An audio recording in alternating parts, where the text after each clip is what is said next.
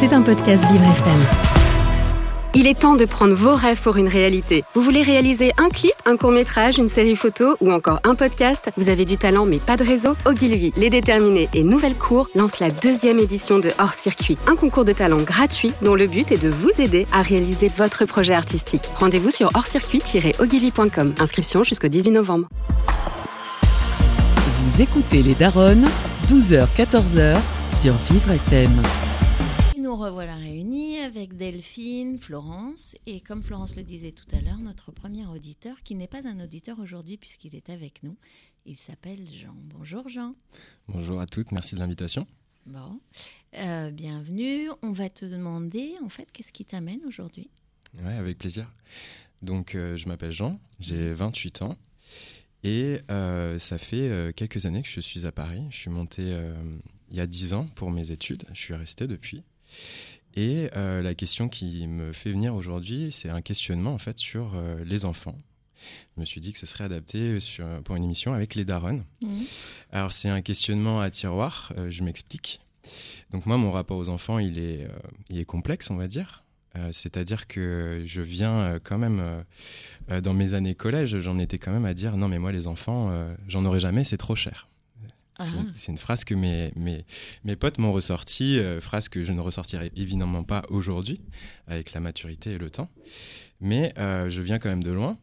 Et ce questionnement-là euh, a évolué au fil du temps. J'ai eu l'occasion aussi, euh, avec les années, de me projeter euh, dans différentes situations, avec différentes copines, plus ou moins engagées sur le fait d'avoir ou pas des enfants. Et euh, aujourd'hui, j'en suis euh, dans une phase où euh, ce questionnement-là, non seulement euh, il se double de, de questionnements personnels, mais aussi de, de choses qui me dépassent. C'est-à-dire que euh, je suis pas, en tout cas à mon âge, donc euh, pas encore certain de vraiment en vouloir. Mhm. C'est-à-dire que quand je vois des enfants, euh, j'ai pas d'émotion particulière. Alors ça peut par- paraître un peu étrange pour euh, beaucoup de gens, pour qui c'est une évidence.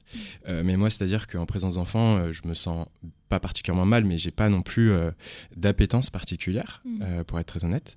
Et en plus de ça, ce double, ce questionnement bah, de, de choses qui, qui sont peut-être plus larges que moi.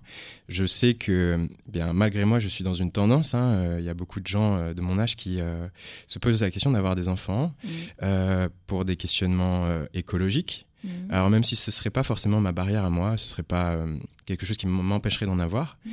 mais il faut avouer que ça fait partie des questionnements. Et en plus de ça, il y a des anxiétés qui sont au-delà de l'écologie, euh, sur euh, l'évolution de la société, sur euh, la façon dont le monde évolue aujourd'hui.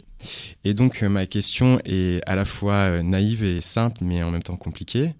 Elle serait aujourd'hui, si c'était vos enfants qui vous posaient la question, qu'est-ce que vous leur diriez? Est-ce que vous leur conseilleriez d'avoir des enfants, même si c'est une interrogation très personnelle, je le sais. Et euh, je serais aussi curieux de savoir si vous, euh, en 2022, vous referiez des enfants avec vos considérations actuelles. C'est sympa, ça, c'est- cette En question. fait, c'est la question de Jean pour les darons. D'accord. Voilà. En fait, tu veux un, un regard croisé, de intergénérationnel presque, parce qu'on a quelques années, pas tant que ça, mais on a quelques années de différence. Euh, c'est ça. Voilà, et je sais très bien que c'est un questionnement personnel et que, évidemment, cette question se répond à un échelon individuel. Chacun obtient la réponse à un moment de sa vie où ça devient une sorte d'évidence. Mais euh, je pense que vous avez toutes les trois un regard intéressant sur le sujet. Tu Et- penses que c'est une évidence? Bah, je sais pas, c'est à vous de me le dire. En Non tout cas, je moi. sais euh, pas. ouais. Je sais Ah. pas si c'est une évidence. Ouais, C'est intéressant de voir comment tu projettes le fait d'avoir des enfants. Toi, tu es dans ce questionnement, tu te dis, est-ce que c'est normal que je n'ai pas forcément envie d'avoir des enfants? En tout cas, je me questionne. Et ça sous-entend que tu imagines que pour les autres, c'est assez clair, ce désir d'enfant. Euh, ouais, il y a de ça. Bah, euh, c'est tout simplement que autour de moi, euh, je parle en particulier des, des garçons, euh, parce que sans tomber dans le cliché, on va peut-être dire que l'instinct maternel est peut-être plus présent chez mes amis femmes. Euh, mais en tout cas chez mes potes garçons qui veulent des enfants, pour eux, oui. ils en parlent depuis des années, ils se projettent sur une, une famille, sur un, sur deux, voire plusieurs enfants, chose que j'ai pas du tout en moi. Mm. Donc euh, ça fait aussi partie de ce questionnement. Moi j'ai une question euh, qui est un peu euh, philosophique, mais c'est vrai qu'on dit qu'un enfant c'est la continuité de soi dans la, la, timeline de la vie. si tu te préoccupes de l'empreinte carbone, quelle va être l'empreinte que tu voudrais laisser? C'est une, une, belle question. Alors j'ai pas complété le tableau dès l'entrée pour pas plomber l'ambiance non plus, mais tout mon rapport aussi aux enfants vient aussi du fait que bah, j'ai une histoire, euh, une enfance euh, particulière. Euh, sans rentrer dans les détails, mais j'ai décidé à, l'âge de 17 ans de ne plus voir mon père. Donc il y a des choses aussi, des schémas que je mm. sais, je, me demande si j'ai envie de, les faire perdurer. Et, également, ce que j'ai pas mentionné, c'est que mon métier aujourd'hui, c'est celui de chef d'entreprise. J'ai un très fort besoin de liberté. Et euh, ça viendrait aussi peut-être compléter le tableau dans le sens où euh, je ne sais pas si ce besoin de liberté il est compatible, étant donné que moi je le vois aussi avec des exemples très proches, celui de mon associé qui euh, va avoir son deuxième enfant. Et on voit qu'en fait c'est le doigt qu'on met dans un engrenage et qu'une fois que cet engrenage est enclenché, c'est à vie. Et, et même, euh, même on pense que les enfants, à, l'âge de 20 ans, ils quittent le foyer et basta. Non, non, non, non. C'est pas du tout le cas. D'abord, c'est pas le cas. Et, mais juste, euh, si on s'arrête là sur ce que tu viens de dire à propos de la liberté, mhm. euh, ça veut dire que tu penses qu'avec ton entreprise, qui pourrait être comme ton bébé, tu es libre? Bah, Aujourd'hui, c'est le cas. On a organisé notre boîte pour avoir plus de temps que d'argent. Et donc, euh, j'ai pas de contraintes euh, ni de, ni de lieu, ni euh, de temps, ni d'argent. Donc, je peux m'organiser vraiment comme je veux. D'accord. On peut revenir peut-être à ta question Ouais. Si tu avais à la formuler vraiment sur un sujet qui te concerne et pas juste une conversation avec nous, notre éclairage, ce serait quoi ta question par rapport à, à ce désir ou le fait d'avoir un enfant Si tu avais à la formuler?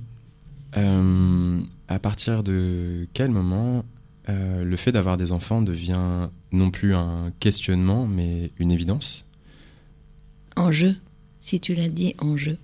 Parce que à partir de quel moment, pardon, mais à partir de quel moment ça devient une évidence mhm. On est sur une forme d'extériorité. C'est comme si tu parlais de quelque chose de général. Maintenant, je suis je, je suis Jean. Et si je la mets à la première personne, ça donnerait quoi? Alors, euh, ce serait. Euh, je ne suis pas sûr d'avoir le désir de vouloir des enfants. Et euh, j'ai peur euh, éventuellement de regretter cette décision dans quelques années si jamais je ne prends pas ce chemin-là. Alors comment te dire? La différence qu'il y a entre les hommes et les femmes, c'est que globalement, tu peux revenir sur cette décision assez longtemps euh, dans le temps. Donc ça, c'est déjà une bonne nouvelle pour toi. Et puis, euh, et puis euh, c'est un questionnement effectivement partagé par ta génération pour d'autres raisons, tu les as évoquées tout à l'heure. Mais en quoi c'est dérangeant, en fait, de ne pas avoir envie d'enfant aujourd'hui pour toi? Non, mais c'est comme... J'ai parlé d'un truc très prosaïque, mais c'est comme les injonctions sociales du type le permis. C'est-à-dire que tout le monde a le permis, tout le monde te dit bah, il faut, il faut, il faut, il faut. Euh, moi, en soi, je pourrais, je pense être assez serein par rapport à ça, par rapport à cette absence-là. Euh, simplement, mais j'en parlais même hier soir hein, euh, avec quelqu'un, avec un, pote qui lui, pour le coup, a un vernis en plus, un fond de, de, religion. Donc, pour lui, c'est encore plus une évidence. mais c'est-à-dire que dans sa vision des choses, il y a une part de soi qui est absente et qui ne sera jamais comblée s'il n'y a pas d'enfant mm. dans une vie, quoi. Et toi, comment tu pourrais savoir que tu prends la bonne décision? Ça, c'est une bonne question. En fait, euh, je pense que euh, j'ai jamais expérimenté euh, une projection pleine et entière avec quelqu'un. Peut-être une fois. et cette fois-là, c'était l'évidence que c'était non. en tout cas, pas, c'était pas ni le moment, ni la personne, ni l'envie. Mais je pense que là, effectivement, on rentre dans de l'ordre de l'indicible. C'est-à-dire que ça, ça, ça, paraît comme une évidence à ce moment-là. Et en même temps, il y a quelque chose que tu dis qui est de l'ordre du disciple, c'était une évidence. Et là, ce que tu dis, c'est est-ce que c'est normal que je n'ai pas d'évidence? Peut-être que c'est lié à la personne aussi, mhm. avec qui tu peux te projeter ou pas, euh, à l'âge, la situation, euh, plein d'éléments qui font que euh, ça devient impossible que tu questionnes et en fonction effectivement de l'attachement que tu peux avoir avec à l'autre, tu peux peut-être avoir envie d'aller plus loin et construire une famille. L'idée, c'est pas de répondre à ta question par nos représentations, mais quand même, moi, je vais te partager parce que c'était ta demande. euh, le, le, regard que j'avais. D'abord, la question du désir d'enfant. Si tu regardes même chez les femmes aujourd'hui, il y, y, a plein de papiers dans la presse féminine sur ce sujet de ces femmes qui doivent se battre pour assumer le fait qu'elles ne veuillent pas d'enfants mmh. et que du coup elles se dénormalisent par rapport au, au modèle classique. Euh, moi, quand j'avais ton âge, la question c'était pas est-ce que j'ai un désir d'enfant? J'en avais pas particulièrement. Enfin, je me disais que je voudrais avoir des enfants, mais je sentais pas le besoin ou l'urgence. Et finalement, je pense, enfin, c'est très personnel, mais moi j'ai eu un désir de bébé à un moment où j'ai vu un bébé. Et les bébés deviennent des enfants. Mais ça a à voir avec euh, ce que tu disais tout à l'heure sur l'appétence. Est-ce que ça voudrait dire ta projection de quelle doit être ma décision? Ça serait comme une recherche de contrôle euh, du temps. C'est-à-dire que tu n'es pas dans le ici et maintenant, tu n'es pas dans ce que tu vis aujourd'hui, ce que tu construis aujourd'hui, tu essayes de préparer et de contrôler ce que tu vas vivre demain. Sauf que, regarde-toi, tu as dit que ça fait dix ans que tu es à Paris, regarde-toi il y a deux ans, regarde-toi il y a cinq ans, regarde-toi il y a dix ans, comment tu étais par rapport à maintenant? Qu'est-ce que tu peux dire de ce que tu imaginais ou de ce que tu as décidé il y a dix ans qui est encore valable aujourd'hui? Mmh. Non, c'est certain. Peut-être que derrière ta question, il y a un message aussi que tu, souhaites porter, euh, presque identitaire ou dans ta relation à l'autre, dans ce non-désir affiché d'enfant. Euh, et peut-être la question que j'ai envie de te poser, qu'est-ce que tu as envie de dire derrière cette posture-là? Euh, Non, en réalité, je ne suis pas là pour porter un étendard, mais euh, c'est vrai qu'il y, y, a, cette injonction sociale et euh, ce, qui est, dommage, c'est que je m'aperçois aussi que les personnes de ma génération qui ont cette réflexion, euh, malheureusement, on va pas se le cacher, sociologiquement, c'est plutôt des gens éduqués, plutôt des gens qui ont fait des, des études.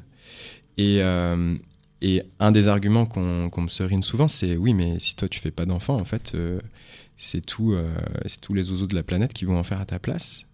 Euh, sauf que je suis pas certain que ce soit un, argument nécessaire et, convaincant pour, euh, pour le faire. Et il y a aussi euh, cette interrogation sur le regret.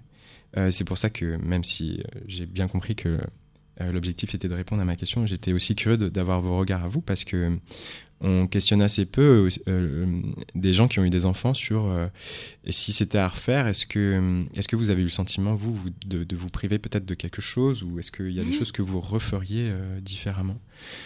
Même s'il si, faut toujours se méfier des évidences rétrospectives, hein, des choses qui apparaissent comme claires comme de l'eau de roche bien des années plus tard, alors que quand on est dedans, évidemment que la, la question ne se pose pas, mais... Bah, la question, elle se pose quand même toujours, j'ai l'impression. La question, elle se pose. C'est pas, on se dit pas un jour euh, forcément, tiens, je veux avoir des enfants et ça va se passer comme ça. Mm. C'est le chemin de la vie de chacun. C'est ce que disait Rebecca, qui fait que voilà, tu avances et ça se présente et après tu tu y vas en conscience, en moyenne conscience, en très grande conscience. on, dit, voilà. ouais, on ne naît pas parent, on le devient. Mmh. C'est, ça, c'est une vraie réalité. Est-ce qu'il y a des choses qu'on ferait différemment? Probablement. Est-ce qu'il y a, euh, est-ce qu'il y a des regrets?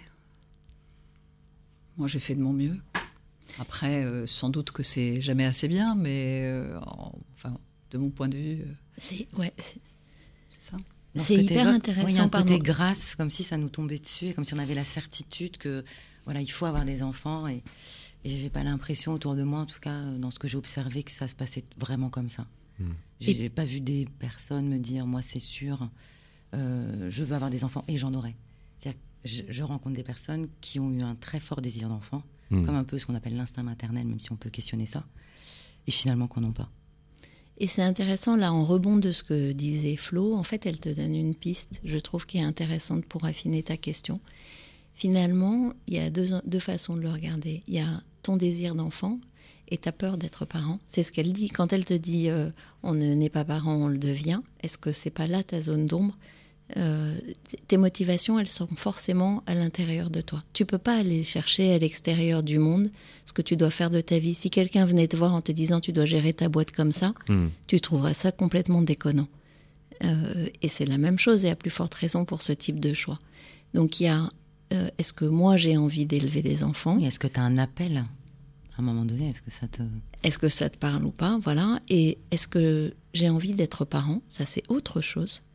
Euh, et c'est ça qu'elle évoque euh, en creux. Et après, sur ce que tu disais sur regret par regret, etc., c'est marrant. Moi, je, en t'entendant, je me disais finalement, les premières années où j'ai eu des enfants et même maintenant, j'avais beaucoup de peine pour les gens qui pouvaient pas ou qui n'avaient pas envie en me disant waouh, de quoi ils se privent. Et donc ça a à voir aussi avec ta façon de vivre la relation. Un enfant, c'est ta façon de vivre sa relation avec lui, ce que tu vas lui offrir, ce que tu vas lui permettre, comment tu vas l'aider ou pas à grandir. Et tu peux aussi aller questionner du coup d'une façon générale comment tu vis tes relations. Qu'est-ce que tu donnes de toi mhm. Qu'est-ce que tu as peur de perdre euh, Qu'est-ce pas contrôler De pas contrôler. Qu'est-ce que tu penses qui pourrait te manquer, qui te fait peur pour ne pas être à la hauteur de ton. Quand, quand Flo dit euh, euh, on fait du mieux qu'on peut, moi l'impression que j'ai des parents, finalement, c'est cette espèce d'injonction à être euh, des parents parfaits, des parents modèles. Elle me traverse pas. parce que je me dis que si on fait du mieux qu'on peut, bah voilà, ça suffit. Euh, et si je peux partager euh, un adage de ma grand-mère, que j'ai vérifié euh, moult fois, elle me disait un enfant, c'est trois quarts d'heure d'emmerde pour un quart d'heure de bonheur. Mais quel bonheur Et c'est vrai. C'est vrai. C'est beaucoup de contraintes, beaucoup de responsabilités, beaucoup de d'organisation, de machin. T'as l'impression de rentrer dans un tambour de machine à laver parfois. Mhm. Mais en même temps, ce quart d'heure de grâce, ces yeux qui te regardent, cette confiance euh, et ce lien, ça, ça n'a pas de prix, quoi. Vraiment. Après, tu peux, oui, c'est ça, tu peux le vivre autrement. Mais après, la question, c'est la question du lien. Effectivement, c'est ce que tu disais, Rebecca, dans ton questionnement, et tu l'as, tu l'as partagé un peu avec nous. C'est de dire, j'ai une relation, euh, un lien euh, paternel qui est, qui est compliqué. Et donc, bien sûr que dans ton questionnement, certainement que ce lien-là, cette question du lien, elle, elle joue. Hmm tu n'es pas ton père. enfin, je te dis, tu n'es pas ton père. Tu construis ta vie différemment de ton père. Ouais, non, mais ça, c'est sûr. C'est sûr, mais je pense que ça a participé aussi à mon, ma façon d'aborder les enfants, Bien hein, sûr. tout simplement. simplement. Après, je sais pas si, euh, si c'est moi, mais euh, quand je me tape un, Toulon-Paris et que j'ai 5 heures avec des, des bambins. Je te rassure. c'est la même, je supporte pas les enfants des autres. ok. C'est ça, c'est quand c'est ton enfant, c'est pas grave, mais quand c'est les autres, euh, hmm. c'est l'enfer, bien sûr. Donc derrière ta question, il y a quelque chose qui. Euh, est-ce que c'est normal pratiquement? C'est un peu ça ta question. Est-ce que c'est normal que j'ai pas ce désir d'enfant? Du moins évident. Euh, peut-être, ouais, ça fait partie des questionnements, ouais. Et, donc c'est ta, c'est ta relation aussi au lien et à, l'image des hmm. parents qui est sans doute à aller regarder aussi et à te dire quels parents j'ai envie d'être ou pas. Et il n'y a pas d'évidence à la réplication. Tu vois ce que je veux dire? Surtout quand on a conscientisé que le lien était toxique, mhm. On est capable de le dépasser et de le transcender. Donc t'es pas obligé de répéter souvent euh, les serial killers. On dit que c'est parce qu'ils ont eu des parents absolument terribles, machin. Je, ne t'accuse pas d'être serial killer, mais, mais en vérité, euh, tu, le conscientiser, ça te permet déjà d'essayer de dépasser euh, et de, et de mettre des alertes éventuellement sur des sujets qui, toi, t'ont touché et qui, hmm. permettront d'éviter ça.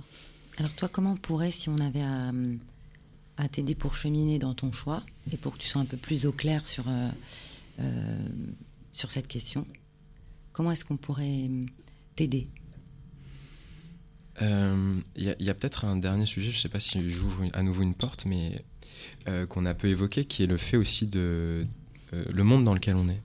Mm. Euh, au-delà des interrogations internes, euh, ce qui pourrait être un vrai frein, c'est effectivement cette anxiété par rapport à la société, mm. à l'évolution du monde, au climat, etc. Euh, moi, là, de ce que j'en retire, c'est effectivement que cette interrogation-là, elle est, elle est propre à soi et qu'elle apparaîtra comme beaucoup plus claire et naturelle au moment venu avec la bonne personne. Ça, j'entends. Ou pas ou pas, et qu'il n'y a rien de grave ou de particulier par rapport à ça. C'est, ça t'appartient, c'est ta vie en fait. Tu fais ce que tu veux de ta vie. Et du coup, pardon, je, je, te, coupe sur le monde de demain et je vais te redonner la parole, mais il y a un autre truc dans les, dans les points, à mon avis, à clarifier ou à explorer. En quoi le regard des autres est si important? Parce que quand tu parles de normalité, hmm. euh, c'est, tu donnes beaucoup d'importance. Quand je dis tu donnes beaucoup d'importance, tu fais de la place au regard ou au jugement ou à la condamnation ou à l'encouragement des autres. Hmm. Est-ce qu'il n'y a pas un truc à libérer? Tu parlais de liberté. Est-ce qu'il n'y a pas un lien à libérer à cet endroit-là Certainement, Hum. certainement. Et donc, pardon, je t'ai coupé. Euh, bah non, bah peut-être une dernière question, ce serait euh, face à vos propres enfants euh, qui se questionnent par rapport à ça et qui vous disent, euh, bah je veux peut-être des enfants, mais en, en réalité ça m'an- ça m'angoisse dans ce monde-là. Euh, je suis pas sûr d'en vouloir pour cette raison. Euh, votre regard, ce serait quoi Et le tien, ce serait quoi? Ouais. Face à ton anxiété, à la fois peut-être de pas être à la hauteur, de pas sentir cette envie, et aussi peut-être de, de faire naître un enfant dans un monde euh, anxiogène. Très franchement, moi, je pense pas euh, y aller pour ces raisons-là. Euh, non pas, encore une fois, pour la- l'argument écologique de pas rajouter encore une peine à la peine, mais plutôt de me dire, je sais même pas comment moi je vais aborder la chose. Alors, mettre un enfant dans ce monde-là, ça me paraît encore indépassable. Mais à nouveau, euh, euh, j'entends bien les discours d'espoir et sur le fait que c'est peut-être ton enfant qui va changer le cours des choses, un peu euh, voilà, naïvement, mais Est-ce que toi, euh, une question, tu as eu l'impression d'être mis dans un monde euh, anxiogène, sans accompagnement? Non, mais peut-être parce que j'ai encore euh, fait partie des générations qui ont eu la chance de pas se soucier de ça avant Internet. Il y avait autre chose, hein. ouais. Il y avait le sida, il y avait, ouais. il y avait, il y avait autre Le chose. terrorisme, euh, il y avait euh, 94, tu es né en Chômage. 94. Ouais, ouais. Ah, 94, euh, c'était pas la fête euh, pour les crises euh, économiques, le chômage, etc. Donc, tu vois. C'est vrai qu'on n'avait pas cette, euh, ce, ce, ce- ce fond d'écran, je veux dire, euh, quand on a fait des enfants, c'est pas à ça qu'on pensait euh, spécifiquement. J'entends plus autour de moi des gens qui hésitent au deuxième que Hmm. des gens qui, euh, qui, qui se disent on en a fait un, on est heureux d'avoir euh, eu cette chance et on va tout faire en responsabilité et en conscience pour lui offrir le meilleur des mondes. Et, et justement, espérer qu'il puisse lui aussi contribuer et faire évoluer les choses. C'est plus ça Et- que j'entends. Ouais, et je voudrais te faire remarquer qu'il y a une grande absente dans nos échanges. C'est le nana dont tu vas être dingue et qui, elle, risque de vouloir un enfant. Hmm. Et ça me renvoie à ce que je te disais tout à l'heure sur le ici et maintenant. Euh, tu ne sais pas, en fait. Peut-être que ton amour pour quelqu'un va te permettre de dépasser ce truc-là ou cette inquiétude-là pour la rendre heureuse euh, ou pour découvrir que ça te rend heureux. Tu ne enfin, tu seras pas tout seul à décider. Donc tu peux pas décider maintenant. Tu te mets un truc qui est, lourd clair. en fait. euh, Mm. Tu vois Hmm. en fait, euh, j'aurais envie de te dire, laisse-toi porter. Non, c'est vrai, parce que tu pourras accueillir ce qui arrive, dans un sens ou dans l'autre. Et on a semé des petites graines pour que tu te poses des bonnes questions qui sont plus liées entre toi et toi, qui te permettra d'accueillir cette relation encore mieux. Parce que quand on a balayé devant sa porte, ça va toujours plus simplement. Complètement. Alors, est-ce qu'on t'a été un petit peu utile dans Ouais, ta réflexion, ouais, dans ton ouais. cheminement? Tu te sens comment? T'as un désir d'enfant là? Avec nous, ça va être compliqué, mais je, je file, euh, j'ai affaire. Mais tu vois, moi, pour rien au monde, euh, je referais différemment, Hmm. vraiment. Je me serais sentie privée de quelque chose de très fondamental, de pas vivre ça. C'est peut-être un peu ancré. Moi, je le vis aussi comme un, comme un ancrage de, de notre fonction euh, euh, originelle. Euh, quand j'ai eu mon premier enfant, j'ai la deuxième ou troisième pensée, alors que c'était pas du tout le sujet, hein, qui m'a traversée, c'est de me dire, bah, maintenant je peux mourir. En fait, c'est comme si j'avais velé, quoi, tu vois, et que j'avais fait, euh, j'avais fait. T'as vu la référence non, non, mais j'avais fait ce pourquoi euh, j'étais là. Il y a quelque chose comme ça au fond de nous quand même en tant que femme. Ça Euh, dépend des femmes. Ouais, ça Ouais, dépend moi, des femmes. Je l'ai suis pas du d'accord. tout. euh, je l'ai pas du tout. Je suis euh, pas sentie velée. Moi non plus, mais. ça revient à ça. hein. Non, mais surtout, ouais, surtout avec du respect pour. Il y a plein de nanas qui disent je, je, je veux pas. Ah oui, oui, bah évidemment, évidemment. Mais euh, pense à ton empreinte sur le monde. Pas carbone. Bon bah C'est merci. chacun va chercher ses- son sujet. Et après, c'est vraiment touchant que tu nous interroges euh, sur notre vision, mais c'est tellement personnel que tout ce qu'on va pouvoir te, te, donner, ça va rester, ça va remettre de la théorie dans ta question, qui est vraiment une question pour moi très intime. Hmm. Donc j'ai presque pas envie de te répondre sur pourquoi on fait les choses, parce que d'abord quand on la revisite cette question-là, ça fait nous pas très longtemps qu'on est maman, mais si quand même quelques années. Donc de toute façon, on va réenjoliver un peu l'histoire, on va la refaire. Euh, donc c'est une question euh, vraiment très intime. C'est la, la, raison pour laquelle j'ai pas envie de plonger dans euh, et vous, qu'est-ce que vous en pensez? Mais plutôt toi, comment tu vas le vivre et comment tu peux te projeter ou pas dans le fait d'en avoir ou pas? Voilà, tu vois, tu es arrivé avec un ou pas et tu repars avec un ou pas. Ouais, mais parfois c'est comme ça qu'on avance dans le cheminement et mhm. dans les interrogations. Oui, parce que tu vas accepter que ce ou pas euh, existe et du coup tu vas danser avec. Ouais, ouais. Bah, merci en tout cas les Darons. Bah, merci, à toi. Jean. Merci d'être venu nous voir. Ouais, c'était super. Très chouette. Mais du coup, on va être les premières informées s'il se passe un truc. Exactement. Bah, Ou s'il se passe rien d'ailleurs. Tu sais, t'as les trois marraines là. Mm. La belle au dormant. T'imagines en plus si tu démarres et c'est des triplés. Je me demande, je, me demande qui, est, qui est la bonne fée. Mais non, les trois fées des belles bois dormants, on mm. revoit tes contes. Elles étaient trois, tu sais. je sais bien, mais. C'est les, les dodules mm. avec des robes de toutes les couleurs. voilà bleu, rose. C'est ça. Bah, au plaisir. Et puis, euh, donne-nous des nouvelles, parce qu'à l'antenne, on aime bien aussi que les gens qui ont pris le temps de poser leurs questions eh bien, euh, viennent nous raconter un petit peu où ils en sont. Donc, on te laisse neuf mois. Voilà, je reviendrai dans quelques mois, quelques années. Pas plus. Merci beaucoup, Jean. Merci. Merci, Jean. 12h, 14h, les Daronnes vous accompagnent sur Vivre FM. On va continuer après Jean avec Paul, me semble-t-il. Mais dis donc, on a des auditeurs très masculins aujourd'hui. Ça nous change, d'habitude, ces défis. Bonjour Paul.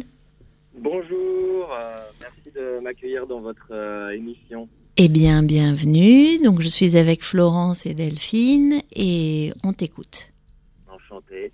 Alors, euh, oui, moi, c'est alors plusieurs problématiques, mais surtout une problématique au travail qu'aujourd'hui, voilà, je travaille dans un, dans un grand groupe, dans une grande entreprise et que euh, je suis souvent, euh, souvent mis sous pression, on va dire, et, euh, j'ai du mal à, on va dire, organiser mon temps, à savourer, savourer l'instant, et ce qui fait qu'aujourd'hui, j'arrive plus réellement à dissocier ma vie perso de ma vie pro, et c'est une problématique pour moi dans mon quotidien.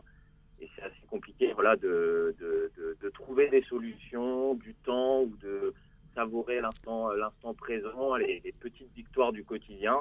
Et euh, je me mets une pression perpétuelle et j'arrive pas forcément, on va dire, à, voilà, dissocier tout ça. Ok, donc en fait, tu parles de ce qu'on appelle l'équilibre vie pro, vie perso. Et ce que tu as l'air de dire, c'est que tu n'es pas étanche. En fait, tu mets pas d'étanchéité entre euh, ta vie pro, ta vie perso, et que ça t'empêche de profiter pleinement de quoi? Du coup, du pro ou du perso? Des deux, en fait. C'est un peu la problématique, c'est qu'aujourd'hui, même euh, sur le plan professionnel, où je me donne énormément, euh, dès que voilà, j'ai quelque chose qui, euh, s'accomplit, entre, entre guillemets, j'ai pas le temps de le savourer parce que je me plonge directement dans autre chose et ça effectivement impacte ma vie perso car euh, j'ai plus le temps voilà, de passer des moments avec que cela soit mes proches, ma conjointe, etc. Et donc voilà, c'est exactement ça, c'est ce, cet aspect euh, où j'ai, euh, je trouve pas le, cet équilibre euh, et ça me, on va dire que ça mine un peu mentalement et physiquement. Oui, dans ce que tu évoques, il y a une, tu as dit la pression, je l'ai tout le temps. C'est ça. C'est qu'en fait, j'ai l'impression que si je donne pas le meilleur de moi-même au quotidien et que je monte pas à mes supérieurs hiérarchiques, que je suis en, en mesure de délivrer les objectifs qui me sont euh, que en fait, euh, j'arrive pas à, sortir de, pas de ce cercle vicieux, mais j'arrive pas à m'extraire de, cette, pression euh, en fait qui est positive de la part de ma hiérarchie, mais qui devient négative car je me l'inflige à moi-même en fait au quotidien et j'arrive pas à sortir de ça. Parce que tu veux être le meilleur? Comment? Parce que tu veux être le meilleur? Peut-être, peut-être, peut-être travaille dans un métier où il faut euh, être le meilleur pour gagner sa vie et c'est pas forcément euh, évident. Après, il y a toujours des meilleurs et des moins bons, mais mon objectif dans la vie, c'est pas forcément d'être le meilleur, c'est juste de bien faire mon travail. Mais tu as dit quelque chose, euh, tu, as dit une chose et son contraire, ou alors j'ai pas bien compris.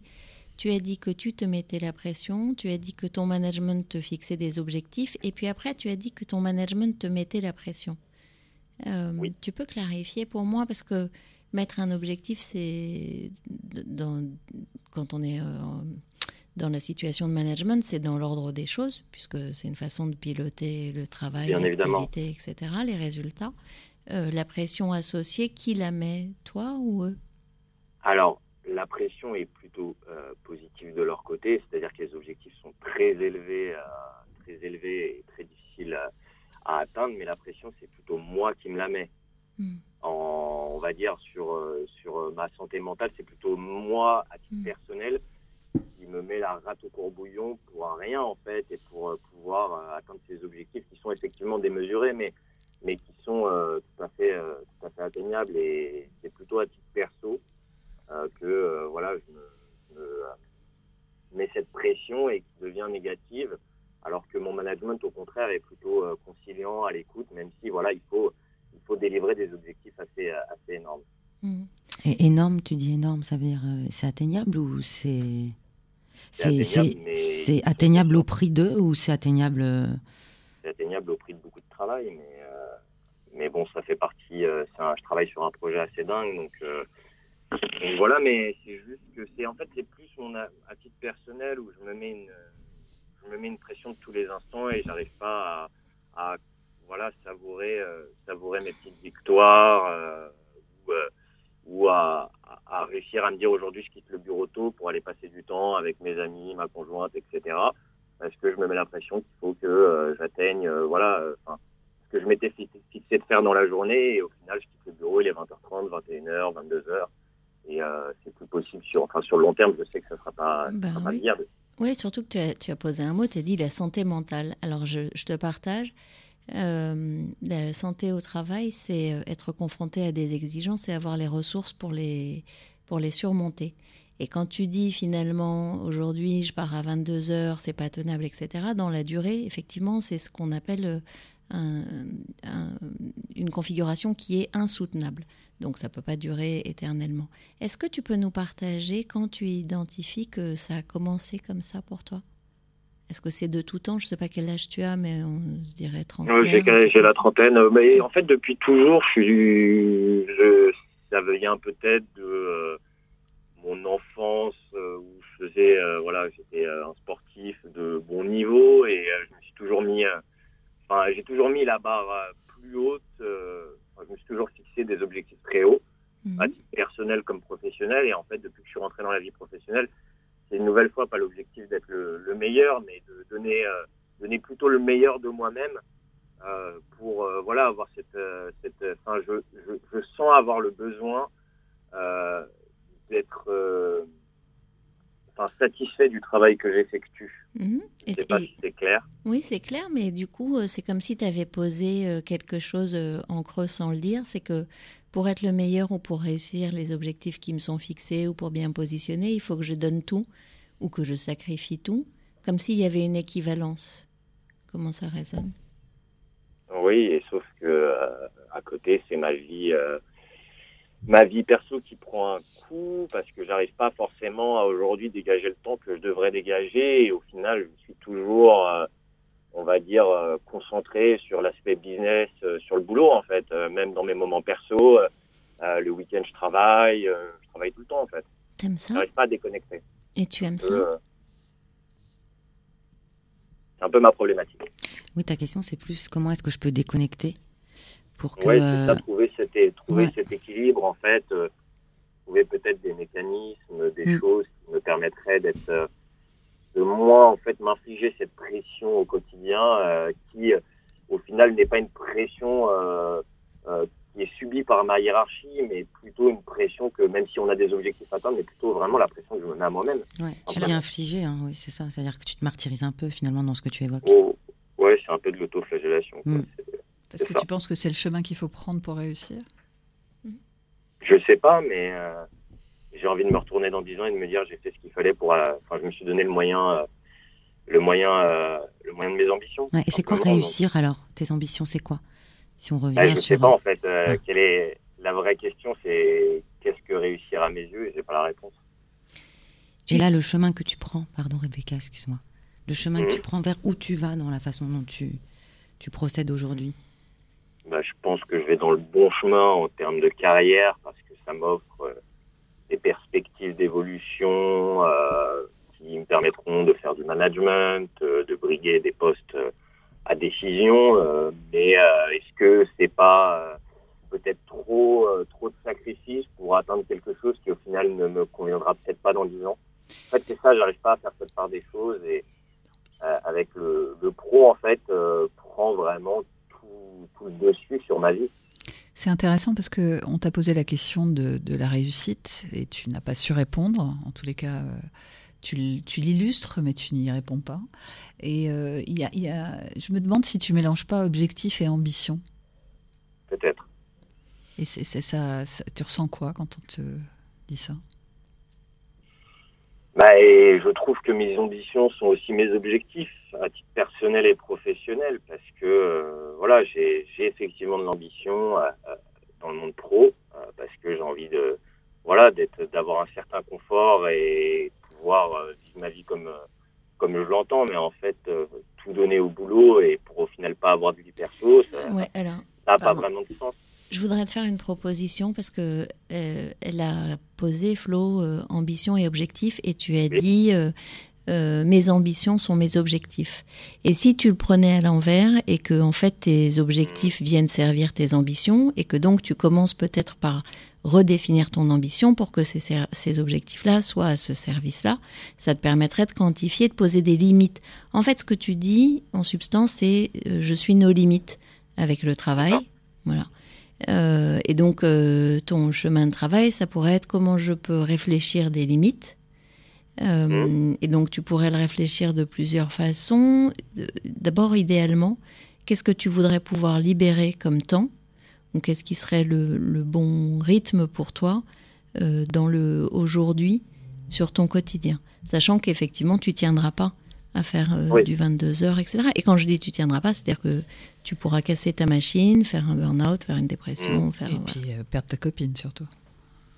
aussi aussi aussi oui oui non mais euh, après la question que je me pose c'est aujourd'hui si euh, si je décide effectivement de pas de, de baisser mes objectifs mais de de, de se dire euh, voilà C'est c'est Tu pas fais un lien, tu fais un lien, c'est ce que je te disais tout à l'heure. Ouais. Tu fais un lien, tu- comme une croyance, comme une évidence entre atteindre ses objectifs, c'est se défoncer au boulot. Et s'infliger une- Mais un rythme de travail euh, extravagant. exactement, alors que tu pourrais peut-être réfléchir tes objectifs pour être plus performant, mais sans forcément pédaler euh, H24. Ça, Mhm. c'est la première chose si tu veux pas euh, trahir tes objectifs. Et puis, euh, il y, a- il y a vraiment la question de la performance, c'est-à-dire que si tu n'arrives pas à faire reposer ton moteur, il y a un moment où tu es peut-être à 200, mais tu produis plus de la même façon. Donc, tu as nécessairement besoin voilà, de ton équilibre euh, perso et tu seras Mhm. probablement plus performant. Il y a, y quelque chose qui me, qui me vient, euh, c'est euh, la définition de la stratégie. La stratégie, c'est des moyens au service d'une fin. Peut-être que, en reprenant ce que dit Rebecca, si tu définissais quelle est euh, la fin, c'est-à-dire euh, l'objectif, euh, l'ambition, le haut de ta montagne à 35 ans, à 40 ans, à 45, à 50, parce que visiblement c'est important pour toi dans un chemin de vie, et que tu rétropédales en termes d'étapes, en te disant pour atteindre cette montagne-là, j'ai besoin euh, en première étape, en première intention de faire ça. Et donc quel moyen, de quel moyen j'ai besoin, de combien de temps j'ai besoin, qu'est-ce qui est urgent, qu'est-ce qui est important, qu'est-ce qui n'est pas prioritaire? Et comment je peux euh, m'aménager du temps pour moi? Et deuxième étape, même chose. Troisième étape, même chose.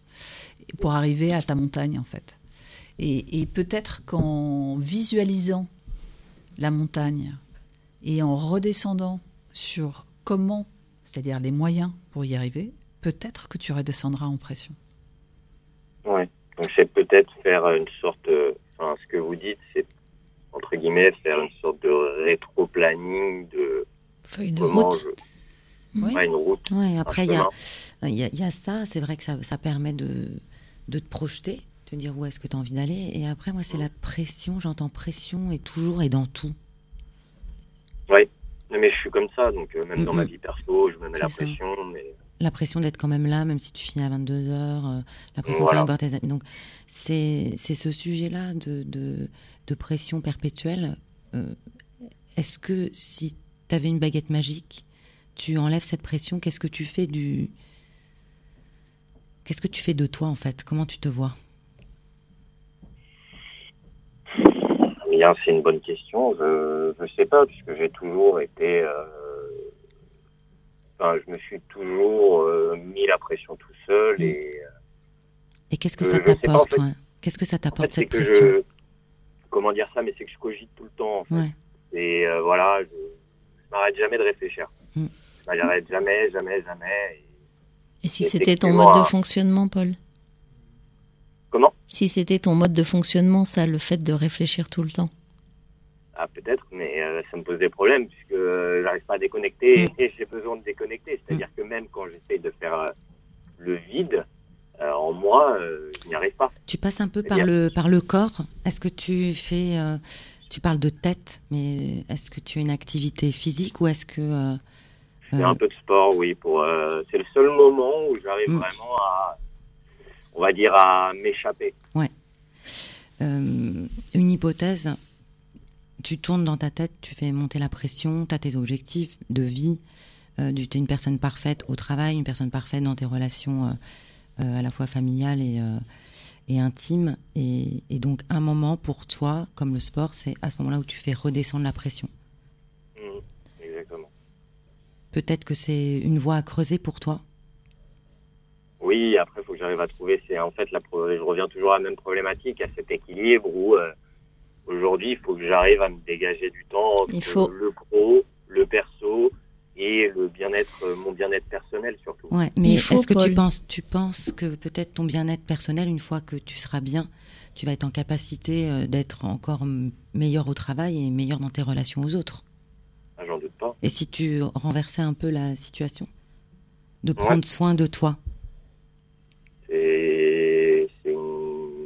Bah, C'est ta demande. à suivre. Je- Oui, oui, non, mais je pense que oui, parce que euh, c'est c'est un, c'est un tout et prendre soin de moi, peut-être, euh, enfin, m'accorder plus de moments de, de détente, peut-être me permettra d'effectivement d'être plus productif Mm. et de gagner plus de temps et au contraire d'être, euh, de faire des journées de 12 heures, euh, 13 heures, ça n'a pas forcément de sens. Y a un moment, le cerveau euh, assimile plus, en fait, ne va plus aussi vite. Que, Ça peut avoir du sens, mais pour peu que tu, tu le vives bien, que ce soit pas une souffrance dans ce que tu évoques, on sent une souffrance. Oui, parce que c'est difficile de lâcher prise. C'est quoi le premier, la première décision? Donc, tu- en fait, ce que tu dis, c'est j'ai ce besoin. Euh, tu as dit beaucoup, il faut, hein, il faut que je, dé- il faut que je fasse ci, il faut que je fasse ça, etc. Donc, euh, tu vois, tu rajoutes de la contrainte à la contrainte. Euh, concrètement, par rapport à ta demande initiale de comment libérer du temps pour euh, retravailler mon équilibre pro-perso, quelle est la première chose, puisque tu nous demandes d'aller réfléchir avec toi, quelle est la première chose aujourd'hui que tu es en capacité de faire ou de décider euh, pour illustrer ton désir de libérer un peu de temps Et d'oppression? Ah, Peut-être, premièrement, me dire déjà de faire des horaires de bureau euh, de quitter le bureau comme tout le monde à 18h30, 18h, et, et de me dire, voilà, enfin, de me, de, de me donner des, Des objectifs. ouais, pas des objectifs, mais plutôt de me dire, voilà, il est 18h30, euh, c'est le moment de partir, c'est pas grave, t'as pas fait ce que tu voulais faire, et tout ce que tu voulais faire dans la journée, mais c'est pas une fin en soi, tu auras tout de, enfin, t'auras la journée de demain pour le faire, ou après-demain, et, et de privilégier, voilà, mon bien-être, peut-être aller faire plus de sport, euh, peut-être euh, passer plus de temps avec mes amis, ma famille, etc. Mhm. Et pour ça, est-ce que tu crois que ça aurait du sens de l'anticiper? C'est-à-dire de se dire le matin, aujourd'hui je m'en vais à 18h30 et à 17h30 j'ai une alarme pour me dire qu'il me reste qu'une heure pour ne pas être en stress ou pris de court par la pression que je me suis mis euh, voilà, spontanément ou régulièrement. Comment concrètement euh, tu peux y, euh, honorer la décision de dire bah, partir à 18h30 et que ce soit faisable pour toi en fait Oui, que ce soit pas une pression supplémentaire. Voilà. Ouais, euh, pas, j'ai pas forcément la réponse aujourd'hui, mais ça peut être effectivement me dire, voilà, certains jours de la semaine euh, qui sont des jours plus calmes que d'autres, euh, le vendredi par exemple. Je sais pas, me dire voilà, ou peut-être me mettre un réveil et me dire voilà, il me reste une heure, quelle tâche, je, quelle tâche je dois prioriser sur cette dernière heure de la journée avant de, Mm. avant de partir pour, euh, pour totalement déconnecter. En fait, c'est ça le problème, c'est que même quand je quitte le, le boulot, je me dis ah, j'ai pas fait ça, j'aurais dû faire ça, c'est peut-être mieux ainsi. Bah, c'est là où euh, les techniques euh, que te suggérais euh, sur le retour au corps pourraient être utiles. Moi, j'ai une question à te poser Mhm. parce que tu as parlé beaucoup de pression. Et il y a une zone qu'on n'a pas explorée, c'est la peur de l'échec. C'est quoi ton rapport à l'échec? Ouais, j'aime pas perdre. Donc en fait, Ah. tu- la vie, c'est c'est un jeu. Et donc, et pour lui, échouer, c'est perdre. Mais échouer, Ouais, ça veut c'est- pas forcément dire perdre. Enfin, je sais pas qui aime Non, l'échec, hein, excusez-moi. mais- c'est apprendre. On Mais a euh, peur de l'échec. Ah oui, mais tout le monde a peur de ça, non? J'ai- en fait, c'est pas que j'ai peur de l'échec, mais j'ai pas envie de me retrouver euh, à 60 ans et me dire voilà, euh, t'as euh, en tout cas qu'une vie sur Terre, euh, t'as loupé ta vie, euh, t'as Bah pas oui. fait ce qu'il fallait. Mais qu'est-ce qui ferait que tu loupes ta vie? Ah bah ça, euh, c'est euh, tout dépend de, de ce que moi je définis comme euh, étant le bonheur. Eh Et ben alors, ce serait quoi. Ce serait quoi ta définition? Parce qu'en en fait, Bah, tu ne l'as pas dit. j'ai pas forcément la, la clé aujourd'hui du bonheur et c'est pour, c'est pourquoi euh, je vous appelle aujourd'hui parce que ça me pèse euh, Mais Paul, moralement, physiquement, euh, etc. Mais c'est un Paul, chemin, comme- le bonheur. Ouais, et puis comment tu peux... euh, ça rejoint euh, le témoignage de Jean tout à l'heure, l'échange avec Jean sur euh, comment tu peux vivre sereinement en essayant de définir et de contrôler ce qui va se passer à 60 ans. C'est une contre-injonction. Tu t'empêches de vivre ce, que, ce qui se présente à toi aujourd'hui. Tu essayes de travailler sur un truc sur lequel t'as pas de prise, tu connais pas, tu sais pas, tu seras différent. Tu comprends? C'est c'est une espèce de truc... euh, Ouais, c'est un cercle vicieux. Ouais, c'est la raison pour laquelle te remettre, voilà, te Ouais. remettre dans l'instant et faire Ouais. des choses dans l'instant qui vont te faire redescendre cette pression en passant par le euh, ce qui te Ouais. plaît, c'est-à-dire le physique, le sport, etc. Ça peut être te remettre dans le moment de là, ta vie de maintenant. Ouais. Mais je pense que c'est ça la clé, c'est qu'aujourd'hui, j'arrive pas à, comme je le disais au début, au début de notre échange, j'arrive pas à savourer euh, l'instant présent et mes petites victoires. Et c'est peut-être là où je devrais travailler le plus, Oui. de dire voilà, là, tu as atteint ton objectif, euh, mais pas que professionnel, personnel, etc. Et me dire c'est bien. bah, Peut-être... Euh, dans, pardon, Ouais. Euh, dans le temps, en gros, et je vais donner la parole, à, enfin, je vais laisser la parole à Flo, mais dans le temps, c'est peut-être fixer justement tes jalons ou tes objectifs Mhm. sur du court, moyen terme, et cesser le long terme Ouais. sur lequel tu n'as pas de prise. Moi, il y a un exercice que j'aime beaucoup, même s'il a l'air un peu gnangnan, c'est celui des gratitudes. En fait, une des façons dont j'ai réussi à accéder au bonheur présent et à l'instant présent, alors que pour moi c'était très compliqué, c'est euh, le soir en essayant de me remémorer trois choses au départ euh, qui, euh, pour qui j'avais envie de remercier, pour lesquelles j'avais envie de remercier. Et puis au début, c'est difficile de trouver trois choses. Puis après, tu trouves plus facilement euh, ces trois choses et puis tu dis merci, merci de m'avoir permis de vivre ça. Et puis finalement, tu vis tes journées. Il y a un moment, tu dis ah ça, ça sera dans mon dans ma dans ma to do de ce Mhm. soir. Et, et du coup, c'est tu prends conscience du bonheur présent parce que le bonheur n'existe pas. C'est juste l'expérience que tu as du bonheur qui existe. Mm. Et donc, plutôt que de te mettre l'injonction de il faut que, il y a qu'à, essaye simplement de savourer. Et ça, c'est un exercice un peu, un peu facile à faire qui te permet de te reconnecter au présent. Et, Tu qui- devrais ouais, essayer. et, et puis quand je t'entends, je me dis aussi, euh, Paul, que ça va te donner envie de vivre plus de bonheur. Et du coup, en fait, de, de goûter un truc qui est bon comme ça, peut-être que ça va te permettre de faire de la place euh, pour euh, d'autres choses que tu auras envie de vivre de la même façon et de considérer que le temps que tu passes pas au boulot n'est pas un temps de renoncement, mais au contraire un temps d'investissement dans ton bonheur personnel que tu identifies et que tu mesures. dont tu as besoin pour réussir. D'accord. À Après, je- 60 ans, d'être ce que tu as envie d'être. Oui, bien sûr. non, mais je comprends, euh, je comprends parfaitement ce que ce que vous dites. Après, je suis, je suis pas malheureux dans ma vie, loin de là. hein. Au contraire, tout va bien. non, on hein, l'entend, on entend que t'es pas malheureux. euh, voilà, je suis pas au bout du rouleau non plus, mais c'est juste que effectivement, voilà, c'est et je trouve que c'est très générationnel. euh, Enfin, que ma génération, après, c'est peut-être, euh, je sais pas, mais je me, je me- on va dire que je ressens la même chose chez des amis euh, qui euh, travaillent énormément et en fait, on est dans cette, euh, dans cette, société de l'instant où il faut toujours voilà délivrer, délivrer, délivrer. Ouais, mais Et on entend des gens déjà, tout à voilà. l'heure. Tu vois, on entend des gens tout à l'heure qui disaient qu'il s'était arrangé justement. il avait préféré le temps à l'argent. Donc c'est possible aussi. Oui, bien sûr. Il n'y a pas, de toute façon, oui, oui, bien sûr, il n'y a pas que l'argent dans la vie. Et- et Bah, ça dépend pour qui, ça peut être très important pour toi. Et après, si tu es au clair avec ça, C'est pas grave. pour toi c'est hyper important. Tu as envie de bosser 12 heures par jour et c'est comme ça.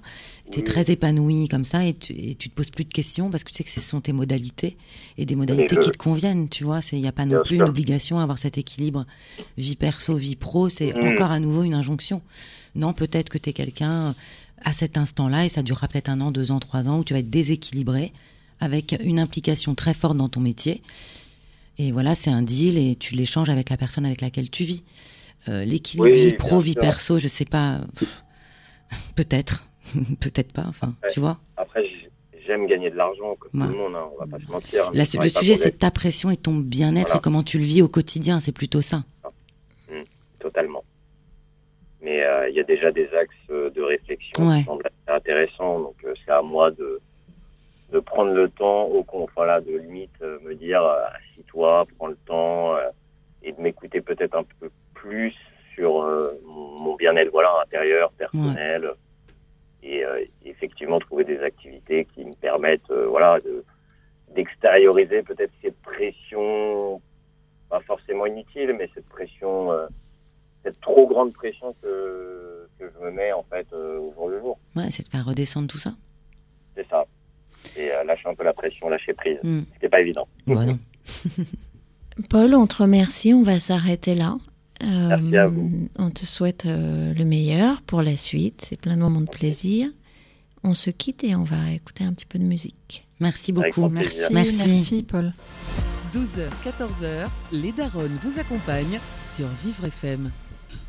Nous sommes avec notre troisième euh, auditeur, auditrice, je crois, Estelle. Oui, c'est ça. Bonjour. Bonjour Estelle. Euh, bienvenue chez les Daronnes. Qu'est-ce qui t'amène aujourd'hui? Quelle est ta question?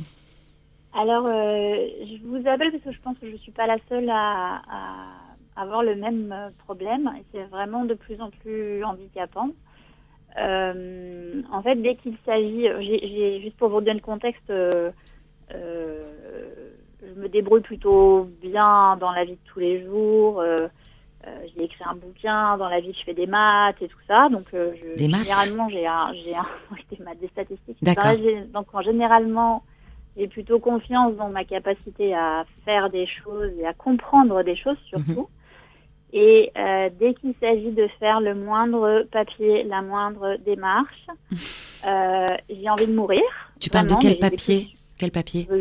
Qui- par exemple, euh, payer mes factures ou déclarer mes impôts, euh, faire une note de frais au travail aussi. Donc euh, voilà, j'ai vraiment, mais j'ai vraiment envie de sauter par la fenêtre, mais littéralement, c'est-à-dire que c'est le- la sensation que ça a. Euh, pour les impôts, je me fais accompagner par une boîte qui le fait, donc euh, voilà, mais évidemment, ça a un coût. Et pour les contrats, je me retrouve à pleurer avec une copine qui est juriste qui lit avec moi les choses qu'il faut que je lise. Et c'est comme si mon cerveau débranchait. C'est-à-dire que j'ai l'impression qu'en face, c'est écrit en caractère cyrillique ou en chinois. Ouais. Et je comprends plus du tout les mots. Je les vois bien sur le papier, hein, mais c'est comme si tout à coup, je comprenais plus les phrases.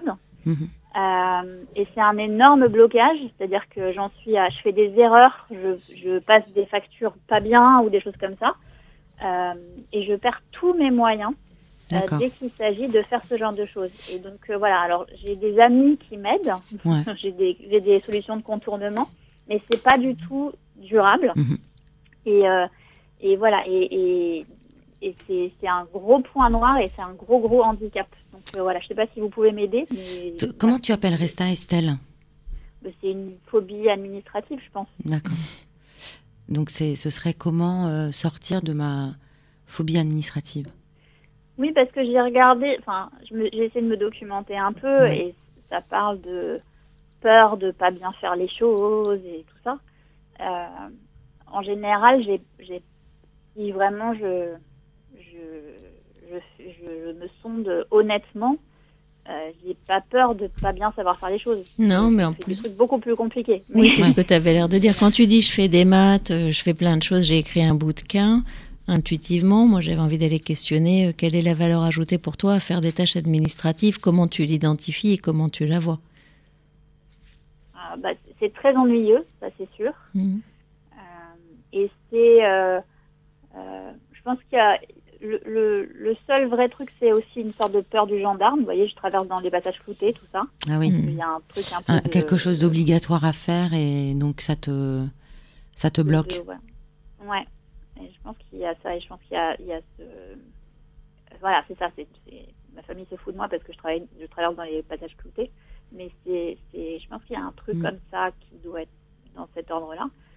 Mais je, mais je pense que c'est pas une question de pas penser pouvoir faire la chose. Et vraiment, je vous assure, c'est, les mots sont là, mais ils font plus de sens en fait. C'est vraiment euh, catastrophique. Et Quoi. c'est je peux pas depuis lire un contrat. ouais, depuis quand euh, cette situation?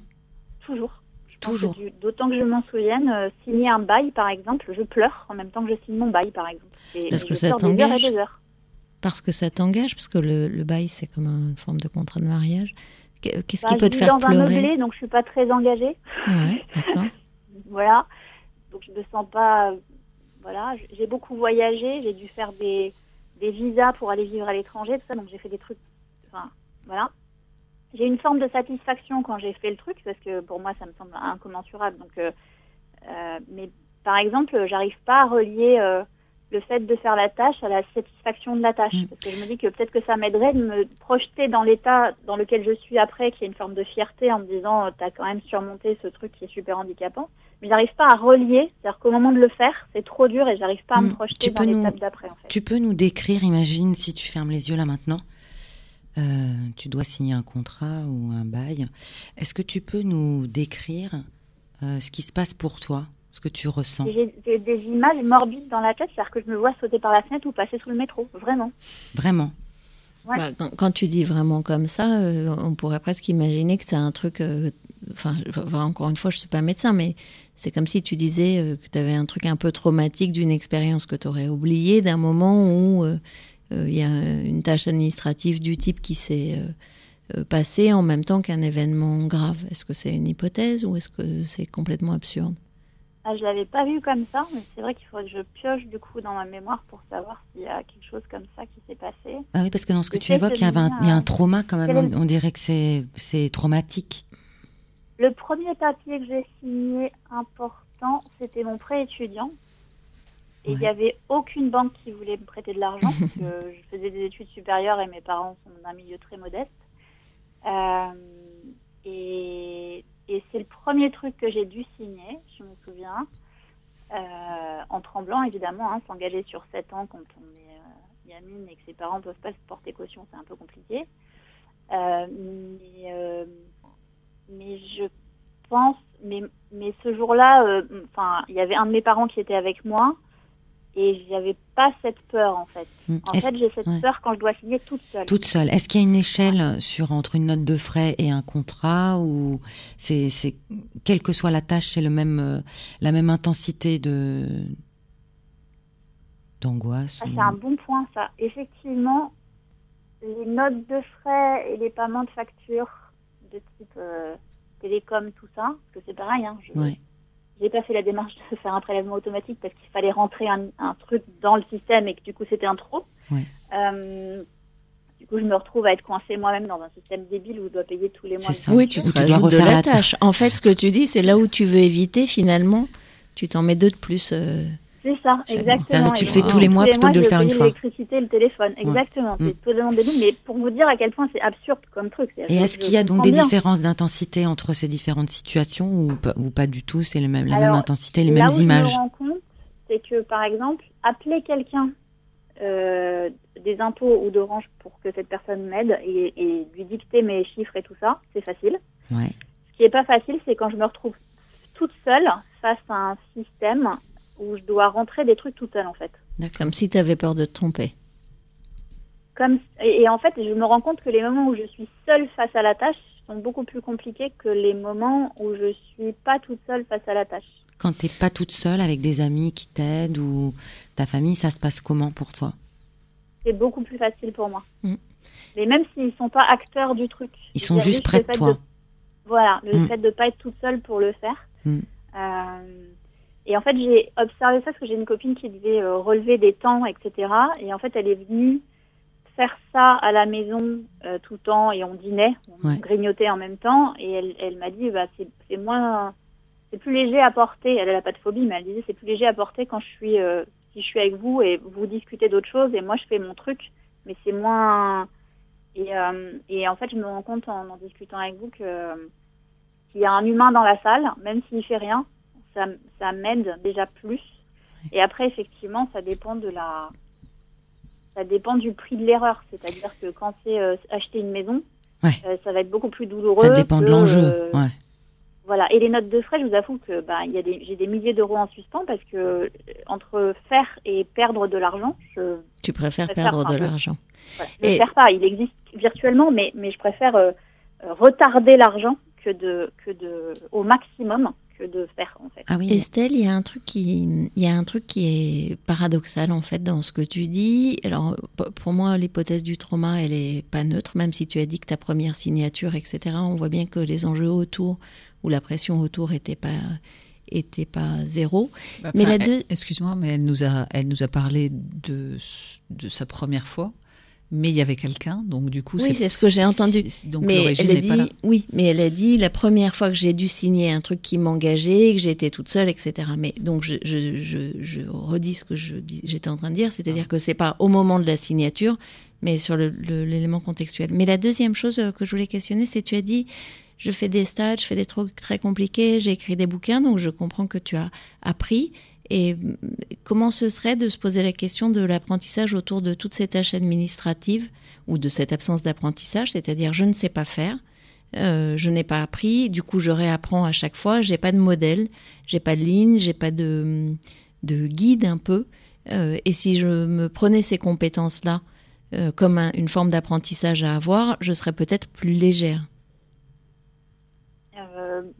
Alors, ça me semble très intellectuel par rapport à mon ressenti très émotionnel de la chose. Oui, c'est ça. Une fois de plus, j'ai ouais. pas de doute sur ma capacité à apprendre. J'ai l'impression que j'ai un blocage émotionnel. Ouais, c'est ça. Et justement, c'est pour ça que j'aimerais bien revenir sur ces images euh, qui viennent vers toi quand tu fais cette tâche où tu es confronté à ce que tu as à faire. Est-ce que tu peux nous en parler, peut-être dire aussi ce que tu ressens physiquement? C'est comme si j'étais. euh, en fait, j'ai pas le vertige, mais j'ai l'impression que c'est à peu près ce que vivent les gens qui ont le vertige, c'est-à-dire c'est être attiré par le vide. En fait, j'ai ce truc de. Je confirme. Donc, tu as une manifestation physique face à la tâche.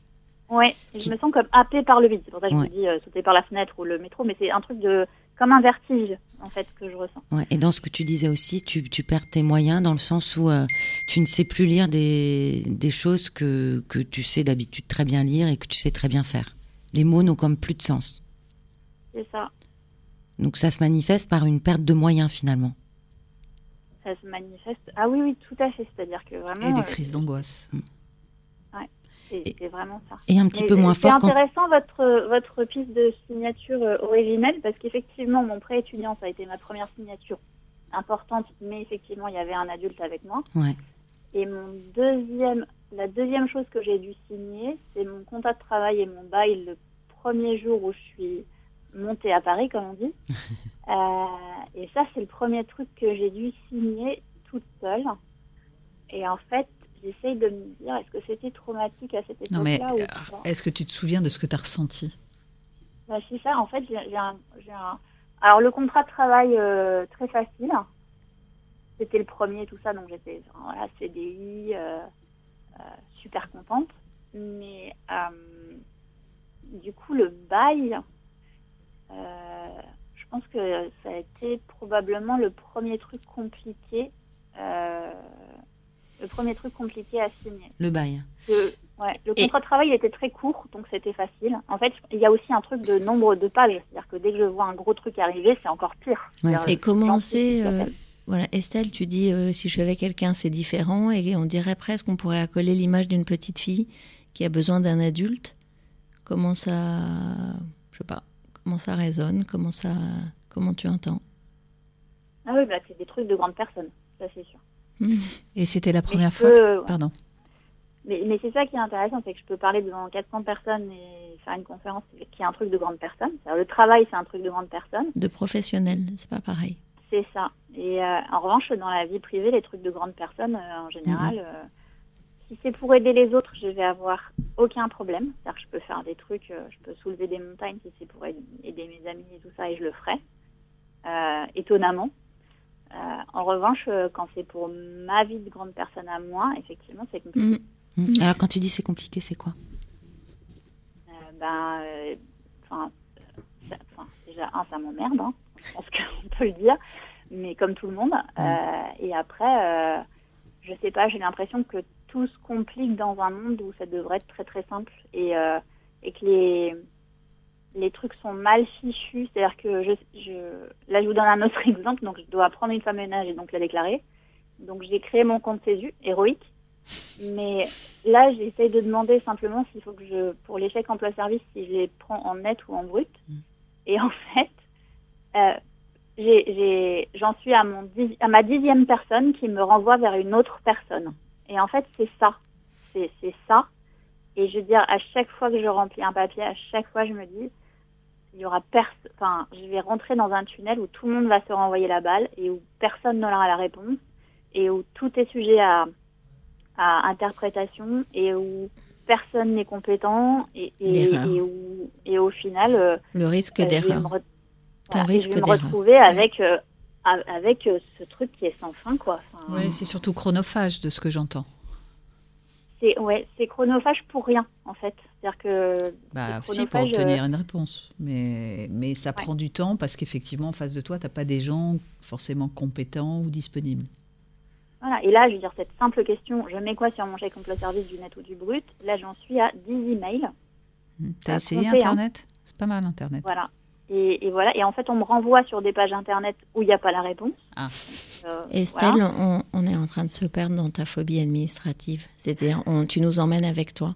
Si on revient à j'ai peur d'être une grande personne quand je dois faire un geste administratif, comment tu peux te saisir de cette question? Euh, je ne sais pas du tout. C'est une excellente question. Euh, une fois de plus, j'ai peur d'être une grande personne dans mm. un seul aspect de ma vie. C'est mm. ça qui est bizarre. Dans les autres, j'ai pas l'impression d'être un bébé. Mm. Mais t'es pas une et entière en fait. Tu es, on est tous euh, des morceaux, des parties de nous-mêmes, de notre enfance, de notre construction professionnelle, de notre construction familiale, etc.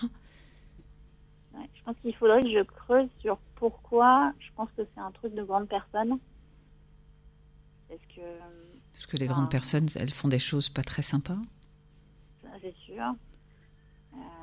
Dans ce que tu évoques aussi, souvent, je me retrouve toute seule, il n'y a pas d'humain, je suis dans un système qui est mal fichu. Ouais, et avec des gens qui. C'est pas des gens. C'est-à-dire qu'une fois de plus, hein, j'arrive à faire les démarches du moment où il y a un autre humain, mm. en fait. C'est-à-dire que si j'appelle quelqu'un pour, euh, pour euh, par exemple, brancher mon internet, ça a été facile parce que je suis pas passée par le truc en ligne. Il y avait un humain et j'ai appelé l'humain et l'humain m'a fait mon truc. Et j'ai répondu à des questions et c'était facile, c'était pas douloureux. En fait, dès qu'il faut que je remplisse un formulaire, et aujourd'hui de plus en plus c'est sur Internet, et c'est euh, débrouille-toi face à un formulaire où il n'y a pas l'explication, il n'y a pas le mode d'emploi. Et pas d'humain. Et ben voilà. Et dès qu'il n'y a pas d'humain, c'est pour moi c'est terrible. Une mm. fois de plus, hein, brancher l'internet, ça a été simple, vraiment. Mais en l'occurrence, j'ai changé trois fois mm. d'internet de, service depuis un an. Donc ça c'est facile. Mais il y a une mm. personne que j'appelle. Ouais. Et tu peux aussi, tu disais que tu prenais une boîte pour tes impôts, tu peux faire ta déclaration d'impôt avec les employés des centres des impôts. Ils te tiennent le stylo, ils le font avec toi aussi, etc. Tu avais l'air de dire que c'est un coup. Mais en même temps, ce que tu dis, du coup, c'est que tu as identifié ton besoin, donc d'être accompagné. En quoi, du coup, ça demeure un problème si tu as identifié ton besoin d'être accompagné et si tu arrives à te faire accompagner? Mais je pense que j'avais pas identifié, avant d'en discuter avec vous, merci les darons, j'avais pas identifié qu'il y avait vraiment ce truc de être toute seule, être pas toute seule. C'est-à-dire que c'est depuis que j'ai réalisé que mon premier contrat, je l'ai signé le cœur léger parce qu'il y avait quelqu'un avec moi dans la salle. Mm. En fait, je me rendais pas compte que le facteur, c'était euh, la. Enfin, avoir une personne avec moi, enfin, avoir un humain, pas nécessairement mon entourage, mais avoir un humain. C'est-à-dire qu'avoir quelqu'un au bout du fil pour euh, m'aider à passer le truc. Et en fait, je pense qu'il y a des il y a des trucs genre des maisons des services publics ou des trucs comme ça qui doivent être euh, disponibles. Mm. Euh, et Et je pense que jusque-là, j'ai jamais sollicité ces choses en me disant qu'il y a des gens peut-être qui savent moins bien lire et écrire et tout ça, qui en ont plus besoin que moi. Et je pense que jusque-là, je me suis jamais autorisée à me dire que j'avais besoin de demander de l'aide aussi et que j'étais pas moins légitime que quelqu'un qui avait des problèmes pour les réécrire alors que moi j'en ai pas, par exemple. Mhm. Et comment tu te sentirais de faire appel à des humains Ah bah, franchement, si je pouvais juste m'asseoir avec quelqu'un Ouais. euh, et, et- et- et faire avec, euh, ça, ça serait rien que de me projeter dans cette situation-là, je me sens beaucoup plus légère et pas du tout en pulsion, euh, en pulsion euh, de vide, en Mm. fait. Donc ça veut dire que c'est une piste pour toi Ouais. C'est la première étape. J'y avais pas du tout, j'y avais pas du tout pensé. Et ce serait quoi l'i- l'idéal pour toi? Bah, l'idéal, c'est peut-être. Bah, il doit y avoir, en dehors des maisons publiques, il doit y avoir des gens dont c'est le métier de faire ça. Oui. Oui. Des associations ou des choses comme ça. Enfin, Mm. Il faut peut-être que je creuse plutôt cette. euh, je sais qu'il y a des trucs pour les familles, du genre famille zen et tout ça.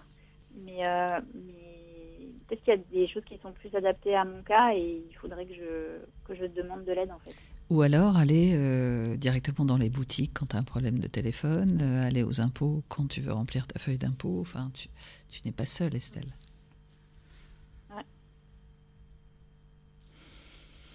Super, merci. Est-ce qu'il y a autre chose euh, qu'on peut évoquer avec toi? Parce que, in fine, ce que tu dis, c'est tu as identifié ton besoin, tu as identifié des pistes pour y aller. Est-ce que tu penses que c'est suffisant comme ça?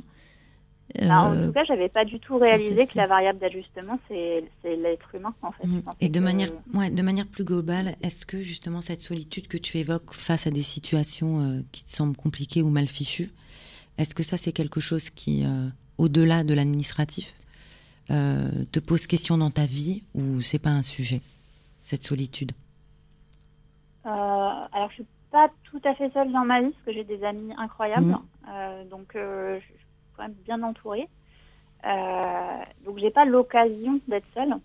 donc, j'avoue que je me suis pas posé la question de ce que ça ferait que si j'étais seule, en fait. Parce qu'il y a toujours quelqu'un, même quand je j'ai beaucoup changé de pays, par exemple, je me fais très vite des amis très facilement. Donc, ce qui fait que je suis pas seule très, très, très donc le sujet, c'est pas tellement la- une solitude qui pourrait se mettre à cet endroit-là, mais euh, c'est vraiment sur spécifiquement cette phobie administrative, un besoin d'être accompagné. Exactement. Ok. Comment tu te sens là maintenant? Ah, mais beaucoup mieux. Maintenant que je sais que, que c'est vraiment le, le fait d'avoir un humain à qui parler le, le truc, enfin, dans le, dans le Ouais. process d'impliquer un autre humain, Mhm. je pense que je vais, je vais pouvoir mettre des, des mécanismes en place pour, euh, pour, euh, pour faire ça et sans nécessairement euh, aller, euh, aller sursolliciter des organismes qui travaillent pour des gens qui ont plus besoin que moi, mais aussi trouver ma propre façon d'être accompagnée, je pense. Merci beaucoup Estelle, parce que je suis certaine Merci que ton, vous, que ton super, témoignage euh, Parlera. sera- voilà, parlera à beaucoup d'entre nous. Merci. Donc merci. Merci, Merci beaucoup. À, À bientôt. bientôt. Au revoir Estelle. Au revoir. 12h, 14h, les Daronnes vous accompagnent sur Vivre FM. Oui, alors on est de retour sur Vivre FM et puis n'ayez pas peur des orages parce que vous avez entendu, on a des vendeurs de paratonnerres et puis on a surtout Rebecca et Delphine euh, à l'antenne avec moi pour écouter Nathalie. Bonjour Nathalie. Ah, ah. raté Nathalie. Nathalie, On va, on va retrouver Nathalie, notre dernière auditrice, qui, euh, oui, bah oui, c'est notre dernière auditrice euh, du jour. On a eu la chance donc d'accueillir euh, Jean sur ces questions d'enfants. On a écouté Paul. Paul, sur, sur ses- sa pression, Ah, sur sa sa pression, perpétuelle. et Estelle sur sa phobie administrative. Et donc maintenant, on est prête à écouter la question de Nathalie. Si Nathalie veut bien venir à l'antenne, je pense que c'est une question de secondes. Sinon, vous allez bien, les Oh, darons deux minutes. Je pense que c'est bon. Non. Ah. Ah, alors là, franchement, c'est compliqué. C'est compliqué, mais c'est pas grave. Donc effectivement, ce qui est intéressant, je trouve, euh, je sais pas pour vous, euh, mes amis Daron, c'est que les sujets qui sont proposés par nos auditeurs, dont on n'a absolument aucune idée Mm. avant de les prendre à l'antenne, ça c'est hyper important que vous le sachiez, eh bien résonnent beaucoup euh, je pense, avec des questions qu'on peut avoir au quotidien les uns les autres euh, sur euh, la phobie administrative. On y est tous un petit peu confrontés parce que c'est vrai que c'est barbant, mais bon, il faut bien le faire. Sur notre capacité aussi à, à pas toujours célébrer nos victoires, ne pas profiter de l'instant présent. Et donc, Delphine nous a parlé, nous a parlé de, de son retour au corps, et je pense que c'est une très bonne idée. Je crois que Nathalie nous a rejoint. Tu es là, ah. Nathalie? Oui. Ah, bonjour. Super, heureuse. Super, Nathalie. Est-ce qu'on peut te tutoyer, de Nathalie Ça va? Oui, il n'y a pas de souci. Bon. Qu'est-ce qui t'amène aujourd'hui, Nathalie? Euh, Eh bien, écoutez, j'ai eu une, là, une journée mouvementée. Hier, j'étais un enterrement, donc j'ai plus exactement en tête ce que j'avais prévu. Donc c'était, si mes souvenirs. Ah mais sinon tu peux, Nathalie, venir euh, avec ce qui, qui se présente à toi aujourd'hui. C'est pas grave si tu te souviens pas.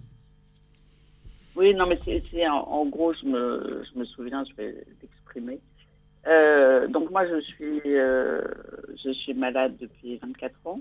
J'ai une sclérose en plaques et donc la sclérose en plaques c'est une maladie évolutive. Mm. Donc chaque personne a c'est un cas différent.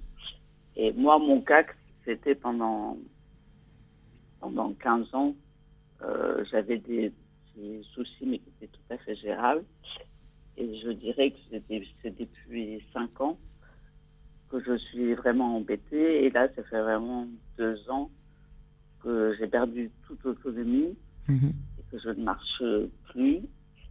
Euh, voilà, donc j'en suis arrivée à le...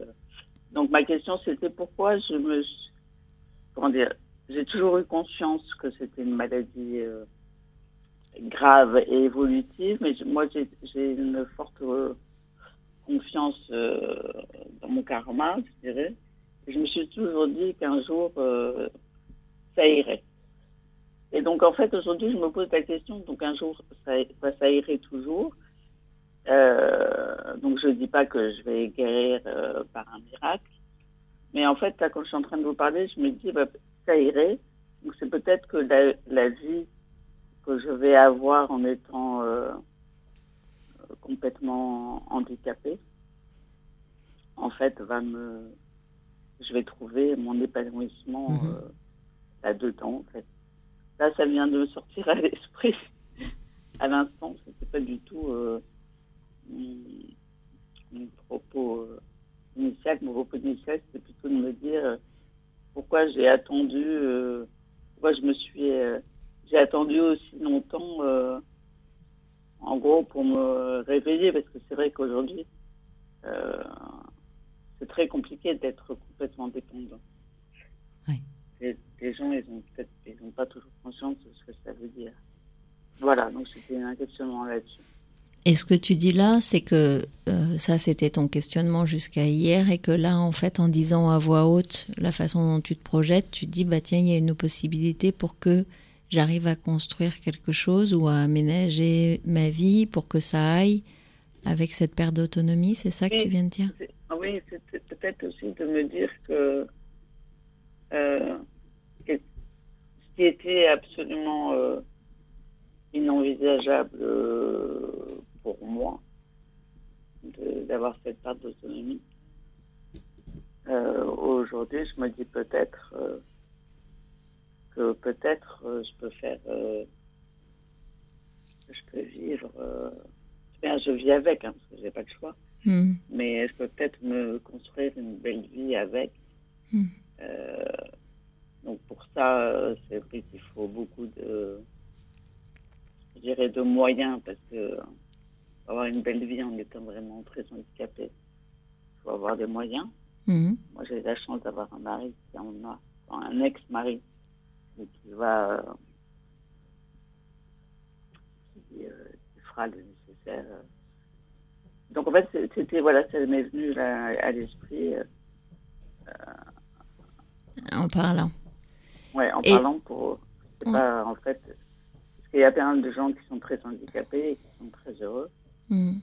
Donc moi, je suis heureuse. Hein. J'ai mm. des enfants, euh, tout va bien. Euh. Voilà, de, ce truc qui me gêne euh, aujourd'hui, c'est que je suis voilà, en fait, je pense que je suis à un tournant de ma vie parce que donc je suis séparée, comme je vous disais.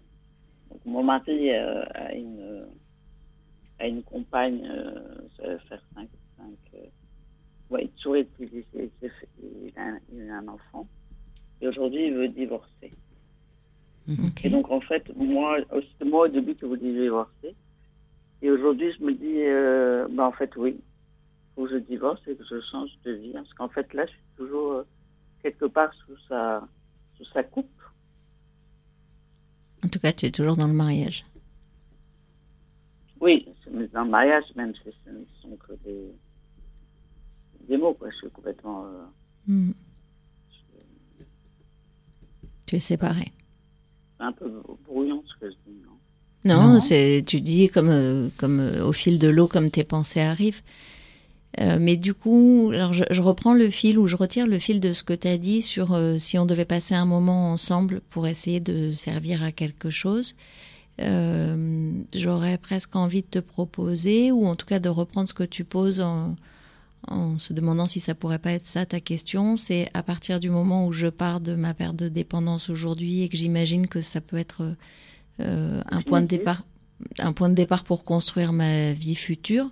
Qu'est-ce que tu aurais envie de construire en ayant euh, conscience de ce que voilà, de ce que de là où tu es empêché, mais de en même temps ce que tu pourrais explorer où tu n'es pas empêché?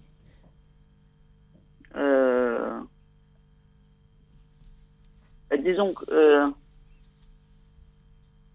je suis euh, comment comment dire? Non mais en fait là maintenant je que je ramène tout ça en fait je vais divorcer Mhm. maintenant je décide de divorcer moi je vais divorcer euh, comme c'est lui qui veut divorcer je divorcerai de toute manière je suis quelqu'un de très malade donc dans de bonnes conditions. Et en fait, je me dis, ben voilà, ça va être un nouveau départ Mhm. et je peux, et je peux essayer de faire de, euh,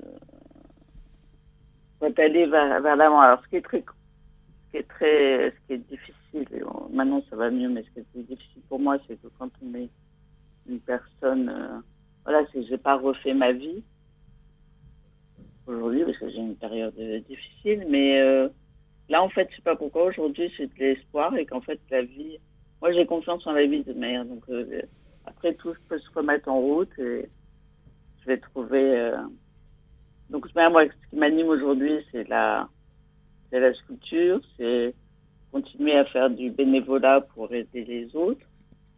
Moi, on m'aide beaucoup, donc moi, dans ma, à mon faible niveau, j'essaie d'aider les autres. Euh, et puis voilà, et faire des et me donner les moyens de, de faire ce que j'ai envie de faire, même en étant euh, très handicapée. Voilà.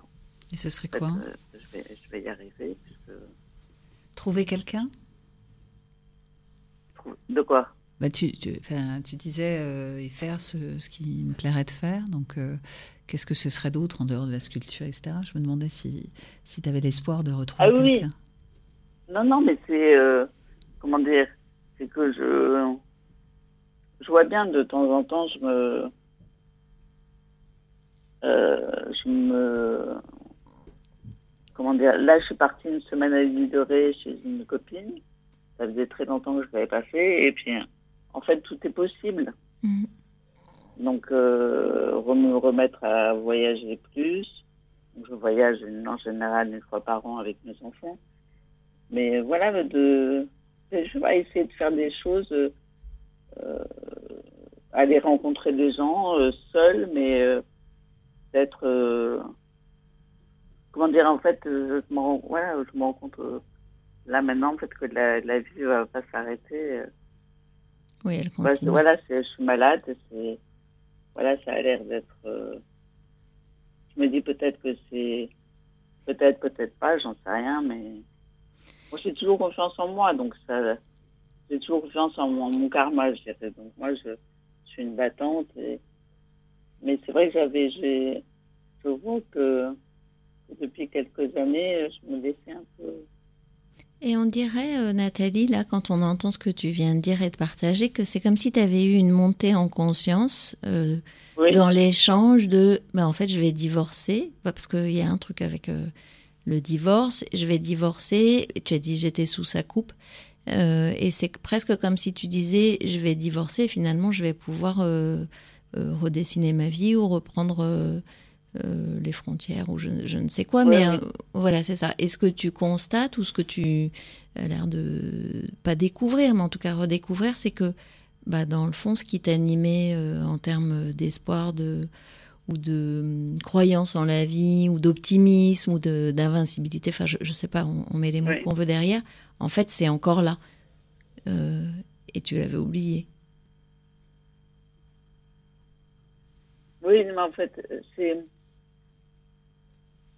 Comment dire Euh, Oui, parce que ça fait. euh, ça- Voilà, mon mari, il a refait sa vie, il a une fille de 10 ans. Ça fait vraiment. euh, dirais, euh, 6 ans euh, qu'il fait- que vraiment il, il est sorti de ma vie. Euh, mais ça a été. Voilà, il, il reste toujours présent. Donc c'est très bien, c'est le père de mes enfants et il n'y a aucun souci. Moi, je... Mais en fait, voilà, je me dis, voilà, maintenant, là, tu, tu vas te prendre en main et tu vas faire ta vie. Mm. Donc, ma vie avec lui, de toute manière, est terminée. Je ne suis plus du tout amoureuse de lui, c'est ce qu'elle veut dire. Et euh, voilà, même si ça a été dur. Euh, et voilà, hein. donc maintenant, je vais reprendre. C'est marrant, c'est comme si. Enfin, marrant, je sais pas si c'est le terme d'ailleurs. Mais c'est comme si le fait que tu étais empêché physiquement euh, et dans le même temps, tu avais comme une possibilité qui s'ouvrait avec ce, ce divorce qui va te permettre de vivre une nouvelle vie. Oui. Oui, tout à fait. Oui, c'est- et puis c'est. Donc moi, j'ai toujours été, pourtant, je suis quelqu'un de. Euh, J'étais plutôt indépendant. Je travaillais. Après, après, je suis tombée malade vers 33 ans, donc j'ai arrêté au fur et à mesure. Mais euh, en fait, je me, suis- je me suis mise. euh,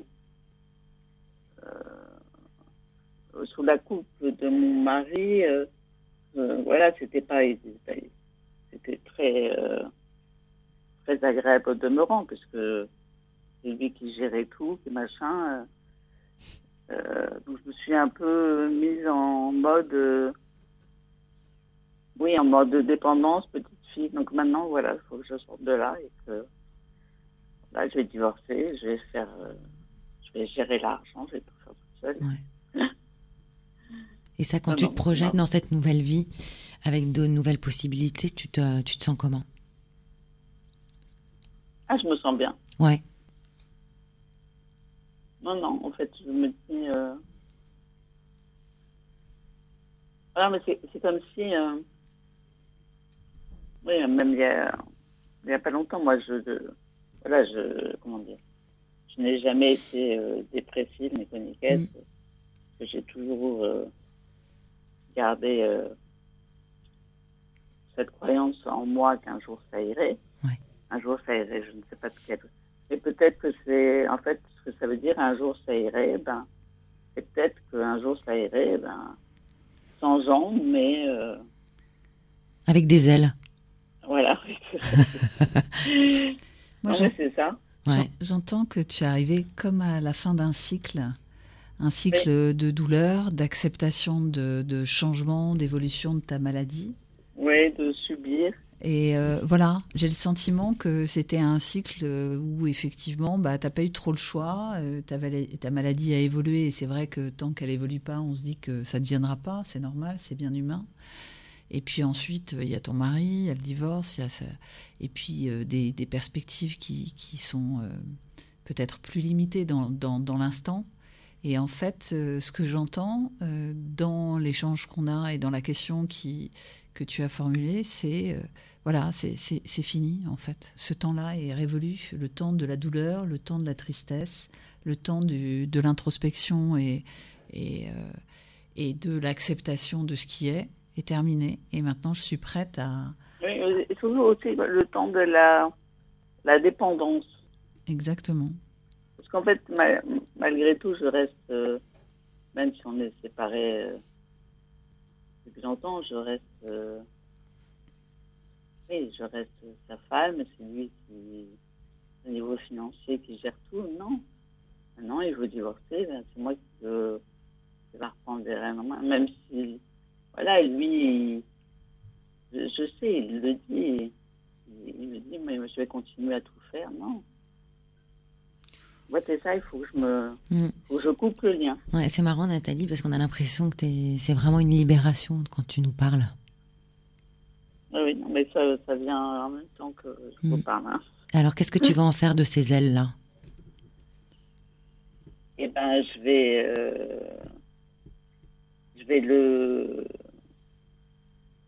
J'ai déjà commencé. Euh, je, je, vois plus très souvent, mais on se fait souvent au téléphone ou machin. Et là, mhm. il était parti en vacances. c'est un homme qui travaille énormément, mais qui part beaucoup, beaucoup en vacances. Là, il est, je sais pas où, au bout du monde encore. Et, euh, et donc là, je vais lui, voilà. En fait, ça me donnait la force. Je vais, parce que quelque part, c'est un homme, il m'a tout, même si j'en avais pas peur, il m'a toujours un peu impressionné. Impressionné, ouais. Mm. Et en fait, là, je vais, je vais juste lui dire, mais écoute, j'ai entendu ton désir de. On va se séparer, c'est OK pour moi, mais. Donc je vais prendre mon notaire et mon avocat. Donc je sais que son notaire, il m'avait présenté le sien, machin. Là, je le connais, c'est un financier, donc il veut tout faire à sa sauce. Tu préfères prendre toi tes conseils à toi? Ah oui, et puis je pense que c'est plus sain. Oui, et puis il faut te protéger, oui, bien sûr. C'est plus sain parce que donc moi, en fait, j'ai aucun souci. Il me veut pas de mal, hein, je sais bien. en fait, voilà, c'est moi qui vais. Oui, c'est ça. Moi, je vais reprendre les choses en main et c'est moi qui vais. Euh, Clore le lien. C'est toi qui poses euh, la fin. Il est parti, mais c'est toi qui dis c'est terminé. Voilà, exactement. Et ça, c'est très C'est lui qui a dit, c'est lui qui m'a demandé, euh, m'a demandé il y a quelques mois m'a dit que qu'il voulait divorcer. Donc moi, j'ai dit dans le, dans le principe, il n'y a pas de souci. Il faut juste que ce soit fait en béton parce que moi, je ne travaillerai jamais jusqu'à fin mes jours et j'ai besoin de. Hein. Et après, en septembre, il est revenu à la charge et je lui ai dit là que j'avais changé d'avis. Décomposé. pour rire. Et après, on, il m'a, amené son notaire. Voilà, il mais je le connais par cœur, donc je sais, il, va faire tous ces bidouillages. Voilà, donc là, je vais juste lui dire, c'est ok, mais moi, je vais prendre. Exactement. Tu as bien raison. Je pense que, c'est plus sain et, et que c'est pas du tout que je veux la guerre n'est pas des caisses, puisque j'accepte de faire un divorce à l'amiable. Mais ça sera à tes conditions. À nos conditions. Oui, ouais, bien sûr. C'est important de se protéger dans ces histoires-là, même s'il n'a pas de mauvaises intentions, euh, puisqu'il t'a dit qu'il serait toujours là, malgré tout. Euh, oui, non, mais il est toujours là, hein, parce que je vois, bien qu'il est toujours là. Mais, euh, mais c'est, oui, en fait, je me rends compte que souvent, en fait, je suis dans une position de la petite fille qui demande à son papa. Oui, mais tu es dans la dépendance mm. sur tous les niveaux, enfin, pour vis-à-vis -vis de lui, vis-à-vis -vis de la maladie, etc. Et je te dis, moi, Enfin, je ne sais pas ce que vous en pensez, les filles, mais j'ai vraiment entendu euh, là euh, que tu posais quelque chose qui dit maintenant c'est terminé. Et, j'ai ma vie à vivre, j'ai plein de trucs, et, voilà. Et puis peut-être qu'il part au bout du monde, et qu'est-ce qui qu'est-ce qui m'empêche finalement d'essayer aussi d'aller faire des trucs euh, différents qui me sortent un petit peu de là où je suis et qui me permettent comme d'aller voir ta copine à l'île Dorée. Donc, oui, mais en, fait, je me rends compte que c'est peut-être ben, mon éducation, mais le fait qu'il m'ait quitté, donc il a sa nouvelle vie, machin truc, donc, moi je ne manque de rien. Et quand je demande quelque chose, il me donne machin, mais je me, je ne me, je ne me permets pas. Euh, euh, c'est chiant de toujours avoir à demander. Bien sûr. Tu te permets pas quoi, Nathalie Tu te permets pas quoi? Ben non, mais par exemple, là, je me dis, ben. Euh, voilà, euh, je divorcerai, j'aurai mon budget, c'est moi qui gérera. Mm. Et si j'ai envie de partir euh, cinq jours au Japon avec un avec un garde malade euh, fantastique, je le ferai. Alors que là, je vais pas lui demander de me payer. Oui, non, je- oui c'est ça. C'est sympa fait, comme projet. Oui, mais en fait, Ouais. il faut que je. Oui, c'est ça, en fait. C'est comme si ça ça m'a sauté aux yeux. Mm. Même si on est séparés, donc c'est moi qui l'ai mis dehors de la maison. Mm. Et donc, il était parti, euh, il vivait. euh, Bon, avant qu'il s'installe avec cette femme, il, il continuait à, à venir toutes les semaines dans mon appartement. Mhm. Il avait tous ses dossiers. Et, il travaillait, machin truc. Et il venait en plus avec sa fille. Ah. Mais moi, je suis pas, je suis pas méchante, hein, donc sa fille, elle a rien demandé. Moi, je pas méchante avec elle. Et, euh, et à un moment, je lui ai dit, stop, tu, prends tes affaires. Et ça, il, il a pas aimé, hein. Enfin, c'est la force des choses, je passe. Et en fait, là, c'est, ça. Bah, très bien. Là, on va vraiment divorcer, puis, Donc finalement, c'est comme si l'évolution de la maladie te donnait une autorisation. C'est c'est dingue quand même. Ouais, Mais c'est c'est génial. vrai ce que tu dis. C'est dingue. Alors moi, moi la maladie, l'é- l'évolution, je le voyais comme euh, il fallait que je vive, que j'aille vraiment jusqu'au fond du fond. Mhm. Euh, ben, c'est une, mala- c'est une maladie assez, euh, comment dire, assez euh, sur moi, quoi. Là, par exemple, donc moi, je, là, je ne marche plus. Ouais. Mais par exemple, il y avait euh, il y a- il y a- la semaine dernière, avec mon kiné, j'arrivais à faire des gestes que je ne pouvais plus faire. Donc ça revient. Mais après, là, je vois depuis quelques jours, j'ai la main droite. Donc elle est plus faible que la main gauche. Mais là, je, la, voilà, je vois bien euh, depuis euh, dix jours, j'ai du mal à, le soir à me servir de mon couteau encore plus. Mm. Quoi. Donc il y a toujours, quel- il peut toujours y avoir quelque chose. Ouais. Je, je peux perdre demain la vue. euh. Donc en fait, c'est une maladie faite pleine d'expériences. euh, euh, des expériences que vous pouvez pas un soupçonne la Bien sûr. Donc, euh, Mais donc voilà, donc en fait là je, je, je touche le fond. Mm. Et puis après, il va y avoir une remontada, là, je vais bah, elle est là, hein, elle est là, on a entendu, elle Ouais, est là, ouais. elle est présente. On la sent là, le voyage avec un, un garde malade euh, euh, qui va t'accompagner au Japon, c'est déjà une belle perspective aussi. On sent que tu, tu te projettes en fait dans une vie future qui est faite aussi de bonheur Oui. finalement. Et puis c'est ça, parce qu'en fait, là, on est, on est, on est séparés, mais vous savez, c'est très compliqué quand il y a un lien d'argent. Ah ouais. Donc pour moi, euh, on est séparés, mais euh, je, Mais le divorce je va demande mettre plus ça au tous les mois, parce qu'il me donne tous les mois Mm. une certaine somme et tout va bien. Mais euh, Ah oui, t'as une dépendance. hein. je demande, euh, comme je suis pas idiote, je demande plus euh, tous les mois à cause de toutes, euh, toutes les aides que je prends en plus. hein, ça. Mais c'est marrant parce qu'en fait, lui, c'est- c'est un grand financier. Donc, à mon avis, c'est dans leur, euh, dans leur, euh, comment ça s'appelle? Dans leur euh, schéma euh, Mental mental. Ils- en fait, ils sont, ils sont hyper contrôlants. En fait, ils- je pense que lui, pour lui, ça va être très, très difficile de.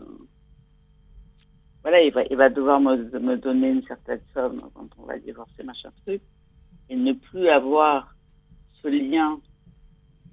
C'est- oui, on a toujours un, un lien. euh, euh, je dirais tout le temps, par l'argent, en fait. Mm. Et, là, et là, il va le perdre. Mais c'est ton autonomie, ouais, je te dis, c'est la fin d'un cycle. On l'entend euh, vraiment, et puis ça va te permettre. Faudrait de- je vais regarder mes, mes étoiles, mon horoscope. Non, mais il y a quelque chose, c'était la pleine lune. La. C'est la force du féminin en fait. Mais exactement, exactement. Ah bah voilà. Ah bah voilà. C'était quand la pleine lune? Non, c'était hier. Ah, c'était. Je Ah bah voilà. Je La crois. hein. Je, je, je fais pas mon Elisabeth Tessier, mais euh, J'ai des Voilà. références astrologiques qui datent de mon enfance. de daronne. Ouais. Mais, euh, mais la, la réalité, c'est ça, c'est que ce divorce va te permettre d'accéder à une forme d'autonomie vis-à-vis de lui, de couper le lien de dépendance. Donc tu vas arrêter une forme de dépendance et en te Oui, et, et remettant bien en mouvement. malgré moi, en fait, parce que je, voilà, je, je suis plutôt à dire que je suis indépendant, hein, mais la dépendance, elle est là, puisque je, Ah, bien sûr. tous les mois, il me verse un Mm. montant, et tous les mois, euh, et si je veux quelque chose de plus, il faut que je demande. Mm. Et en fait, ça, Nathalie- ça m'a- toujours gênée. Nathalie, euh, il y a hum, c'est deux sens différents, la dépendance et l'autonomie. Euh, ce que tu dis là, c'est que tu prends conscience ou la puissance de l'autonomie qui s'offre à toi. Et la question de la dépendance, elle est financière et elle vient pas euh, empêcher ton autonomie. Tu es sur deux Oui, chemins différents. Oui, oui, oui. Oui, la dépendance, elle est, elle est, elle est financière, mais, je pense que ce sera beaucoup plus simple pour moi que ce soit acté par un divorce, Mm. que je ne sois plus dans ce En demande. lien en Mm. demande. Je- en fait, c'est quelque chose qui. Donc maintenant, ça, me- ça me fait sourire quand je donc il me donne de l'argent tous les mois et en plus, à la fin du mois, je demande tant pour toutes les aides que j'ai eues en plus. Donc ça, ça me fait sourire. Euh, mais en fait, c'est toujours le même jeu. Un jeu euh, peut-être un peu différent, mais oui, en fait, je suis toujours dans la. Je suis indépendante parce que je vis, je vis seule et je fais ce que je veux de ma vie et machin, mais j'ai toujours cette dépendance. En fait. Et en même temps, c'est une dépendance sur laquelle tu peux rien faire. Donc, euh, tu ne peux Oui. pas agir dessus. Donc, euh, en revanche, ce que tu as eu l'air de, de prendre conscience, enfin, ce dont tu as eu l'air de prendre conscience, c'est que tu pouvais agir sur ton autonomie et tes désirs profonds de continuer à faire des choses ou Oui. à te Non, projeter. non, non, mais en fait, cette, cette, euh, comment dire, cette dépendance financière, me, je, moi, je suis pas une Wonder Woman et comment je dire, jamais vous, je suis pas une femme qui, voilà, j'ai arrêté de travailler à 33 ou 34 ans à cause de mes problèmes de santé, puis j'avais, la naissance de mon deuxième enfant à. Mais, euh, je veux dire, je suis pas, euh, non, mais je- la, la dépendance financière, en fait, ça, ça me dérange pas de ne pas gagner euh, mon propre argent. Je suis pas, euh, Oui, c'est pas, su- c'est dérange pas un sujet. Non, Mm.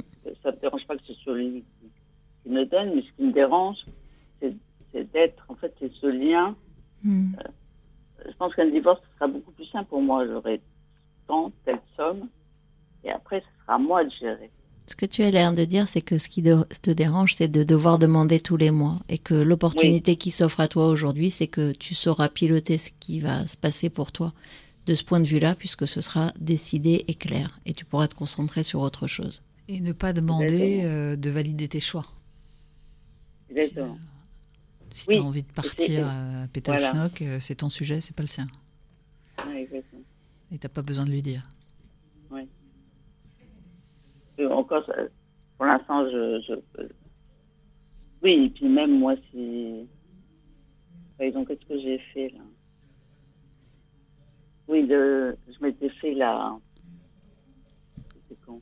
L'année dernière, je m'étais. euh, J'avais des, des petites. euh, des poches sous les yeux. Et je me, suis- je me les suis enlevées.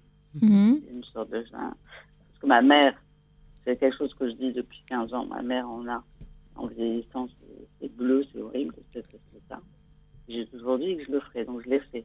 Très bien. Bien évidemment, je ne lui ai pas demandé, je ne l'ai pas envoyé, je l'ai pas appelé pour lui dire, parce que c'est ma vie, c'est pas, c'est pas, il n'a pas, donc je l'ai fait parce que j'avais assez d'argent et voilà, sans lui demander.